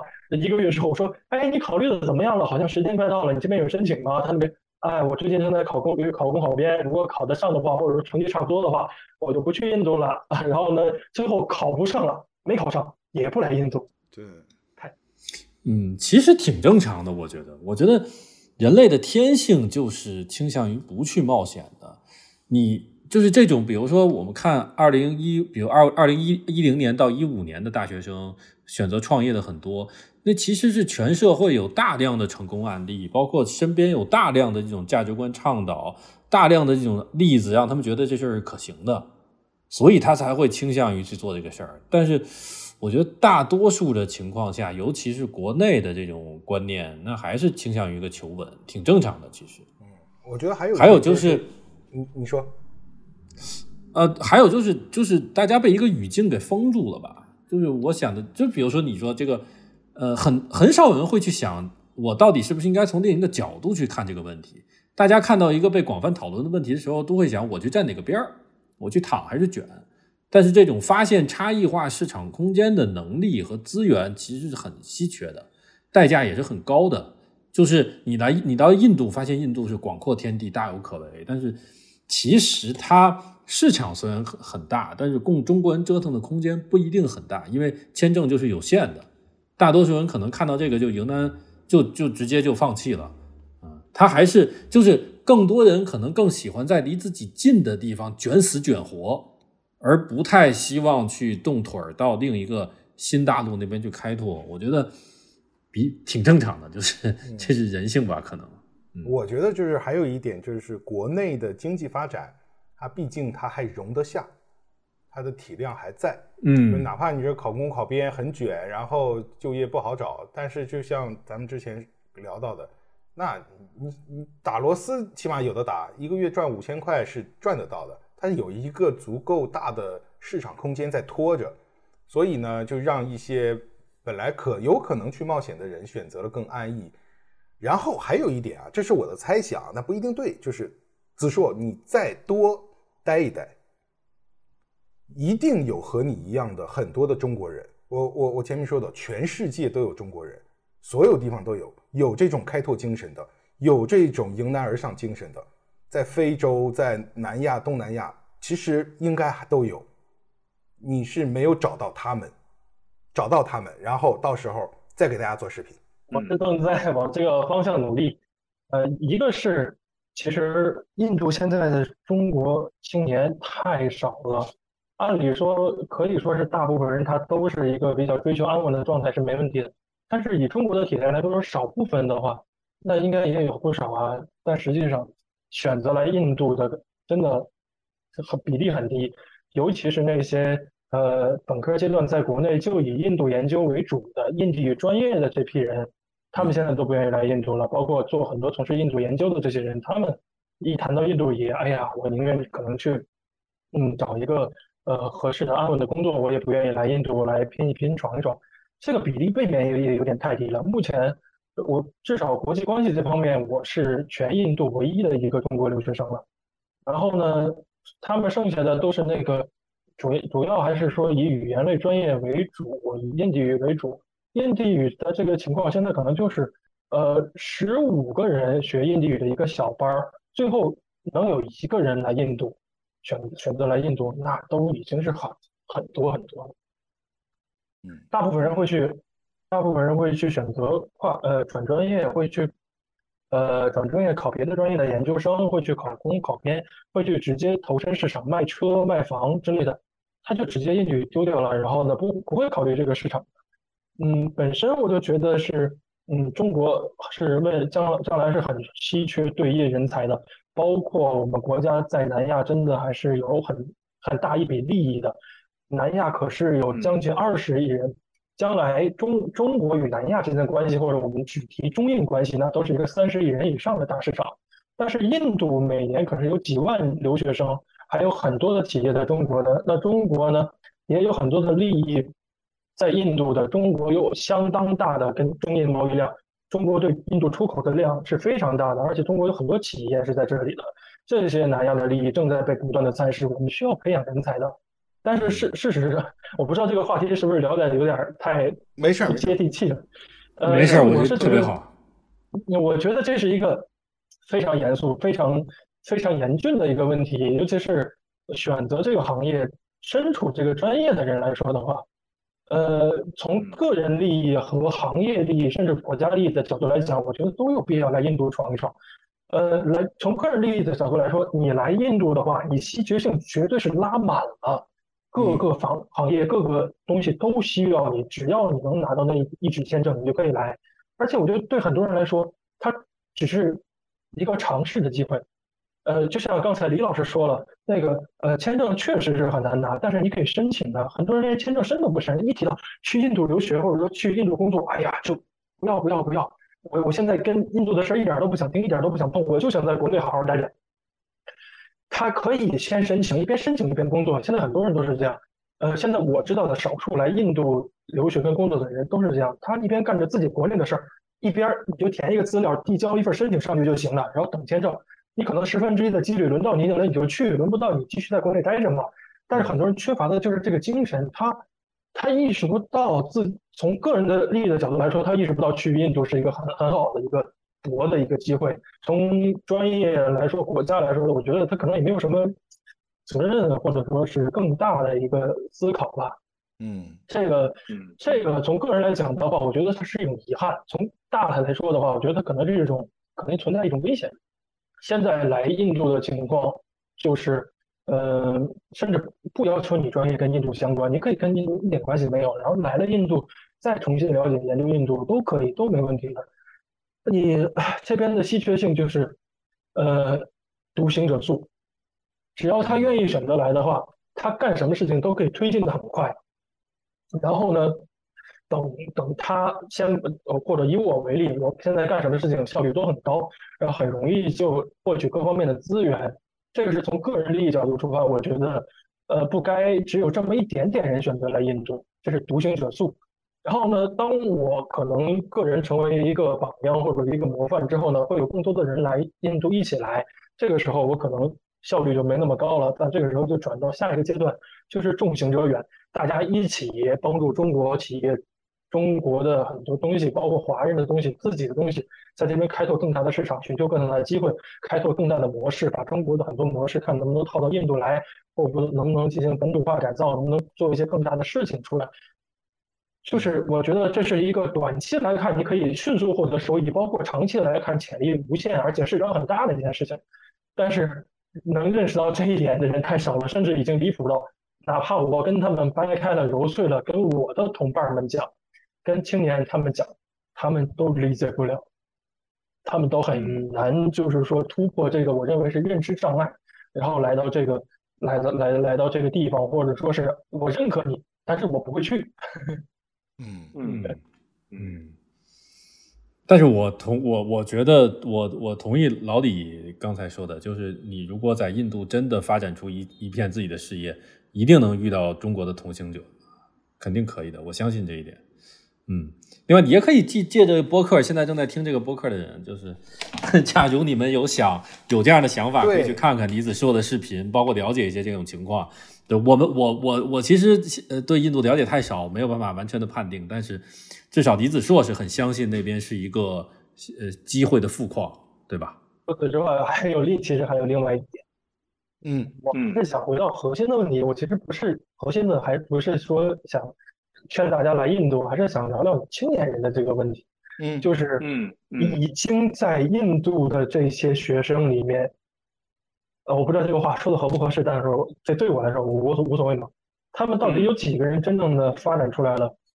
在印度目前是有三十个学生哦。在印我们拿两位老师最了解的自媒体这个行业来讲，如果他们愿意出镜，在镜头里面说一些事情，而且很多人他们真的。专业就是印度研究相关的哦，把自己的专业知识结合自己的生活做一做，稍微搞笑一点，甚至他做的差都没关系。印度这个事儿天生它就有巨大的流量市场，它只要做就会有人看，就会有收益。但是没有人做哦。目前除了一个刚来印度的一个小伙伴，然后还有一个在印度可以说他不是留学，他是做人类学调查的一个博士生以外，我是唯一一个。三十个人里面，我是唯一一个愿意做自媒体的。我做了，我很我我算是有点成功了。我主要我做的很容易，我第一个视频就三百八十万播放量了。我现在赚的钱我也挺多的。我一个月大概收入的话，通过视频纯收入的话，我也有两万。然后呢，按照就是这件，当我把这件事还是掰开的时候，是跟我在印度的中国留学生朋友们去讲，我说我我可以赚钱，我说我有资源。我说那些老板们会看这些，他他会加我，他说：“哎，小李，在印度是吗？你你能不能说按，就是在你的账号上面给我们公司做一个推广？我们是这个企业的，我们是那个企业的。小李或者小小李，如果你寒暑假想实习的话，来我们单位非常欢迎。小李，你有没有空周末来我们企业这个驻地聚餐，大家吃饭，增进一下感情？我觉得这些事儿，这些资源都是很容易获得的，就是因为稀缺性。”但是当我把这件事儿、把这个道理去讲给我的同伴们听的时候，他们都是你说的很对，你说的很好，但是我做不了，我不想去做。我说先把自己否定了。我觉得你身上有一种其实是大部分中国我们的传统文化当中不具备的，呃，一个对照的例子，这个例子不准确啊，就是西方的大航海时代，因为他们这当然是殖民是不好的啊，但是就是向外开拓的这种精神，是我们这样的一个。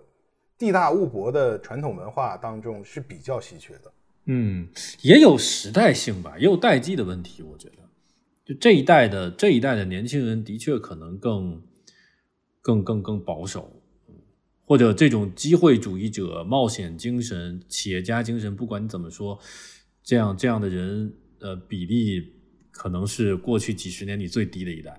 嗯但是我觉得子硕，你不用担心这个，你也不用花太多的精力去跟，比如说师弟师妹啊，或者是其他的朋友去去劝说，就是你把自己做出来，做出一番成就，不管是在自媒体还是在印度的其他事业工作，你你的存在本身就是最好的说明了，你再不需要再多说了。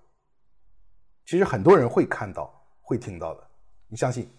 然后你你我前面说嘛，你在那边会遇到其他同行的人。你如果做的足够的达到自己的理想，你回头看会有跟随你的人。你相信你自己。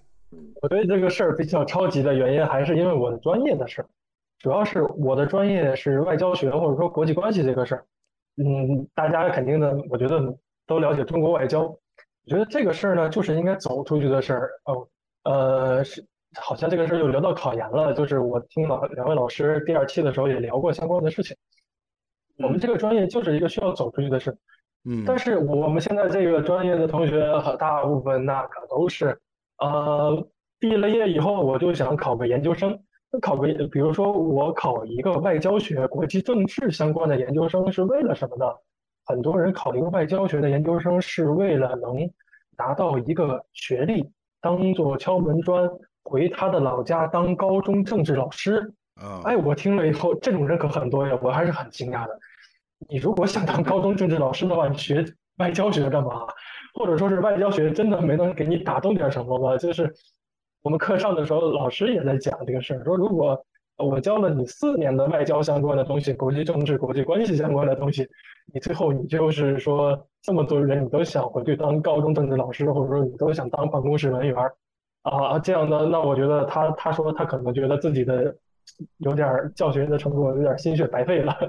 对，就不是所有人都都有这种外交理想，当做一一一门事业去去发展的。因为国内，尤其是这种本来也是对外交流的一个怎么说比较合适，偏低低潮期吧。本本来也是这么一个历史时期，应该来说。哎，我觉得你也不用，你就是说，你你将来是也没有说笃定自己一定要从事外外交领域吧，是吧？呃，商务的、商业的其实也都可以。因为我想到一个人，就是有外交抱负、有外交兴趣，但最终没有从事外交领域的人，金庸。就是你做自媒体也可能很火，对，金庸当年就是想搞外交没搞成，然后去写小说了，火了。不是，我想说两个两个东西，我我说快一点，一个是我觉得活得稍微更久一点，就会发现其实周期的变动是非常迅猛的，非常快的。这十年这样，下一个十年又是另一个样子，而且可能完全不同。嗯，这个是一点。对你你看到的现象，有可能就是此时此刻，而且它达到一个各方面积攒下来的。呃，高点的时候的一种表现表现情况啊，也也我觉得和代际的关系可能是比较大的。然后另外一点就是，我是三十岁以后我才这么觉得的，就是人和人之间最大的，我跟老李好像说过，人和人之间最大的差别真不是能力，一个就是信息，一个是心性，就这两个东西。就是你想有多成功这件事很重要，你你你你到底能吃多大苦？你你想不想赚很多钱啊？这个事儿非常非常重要。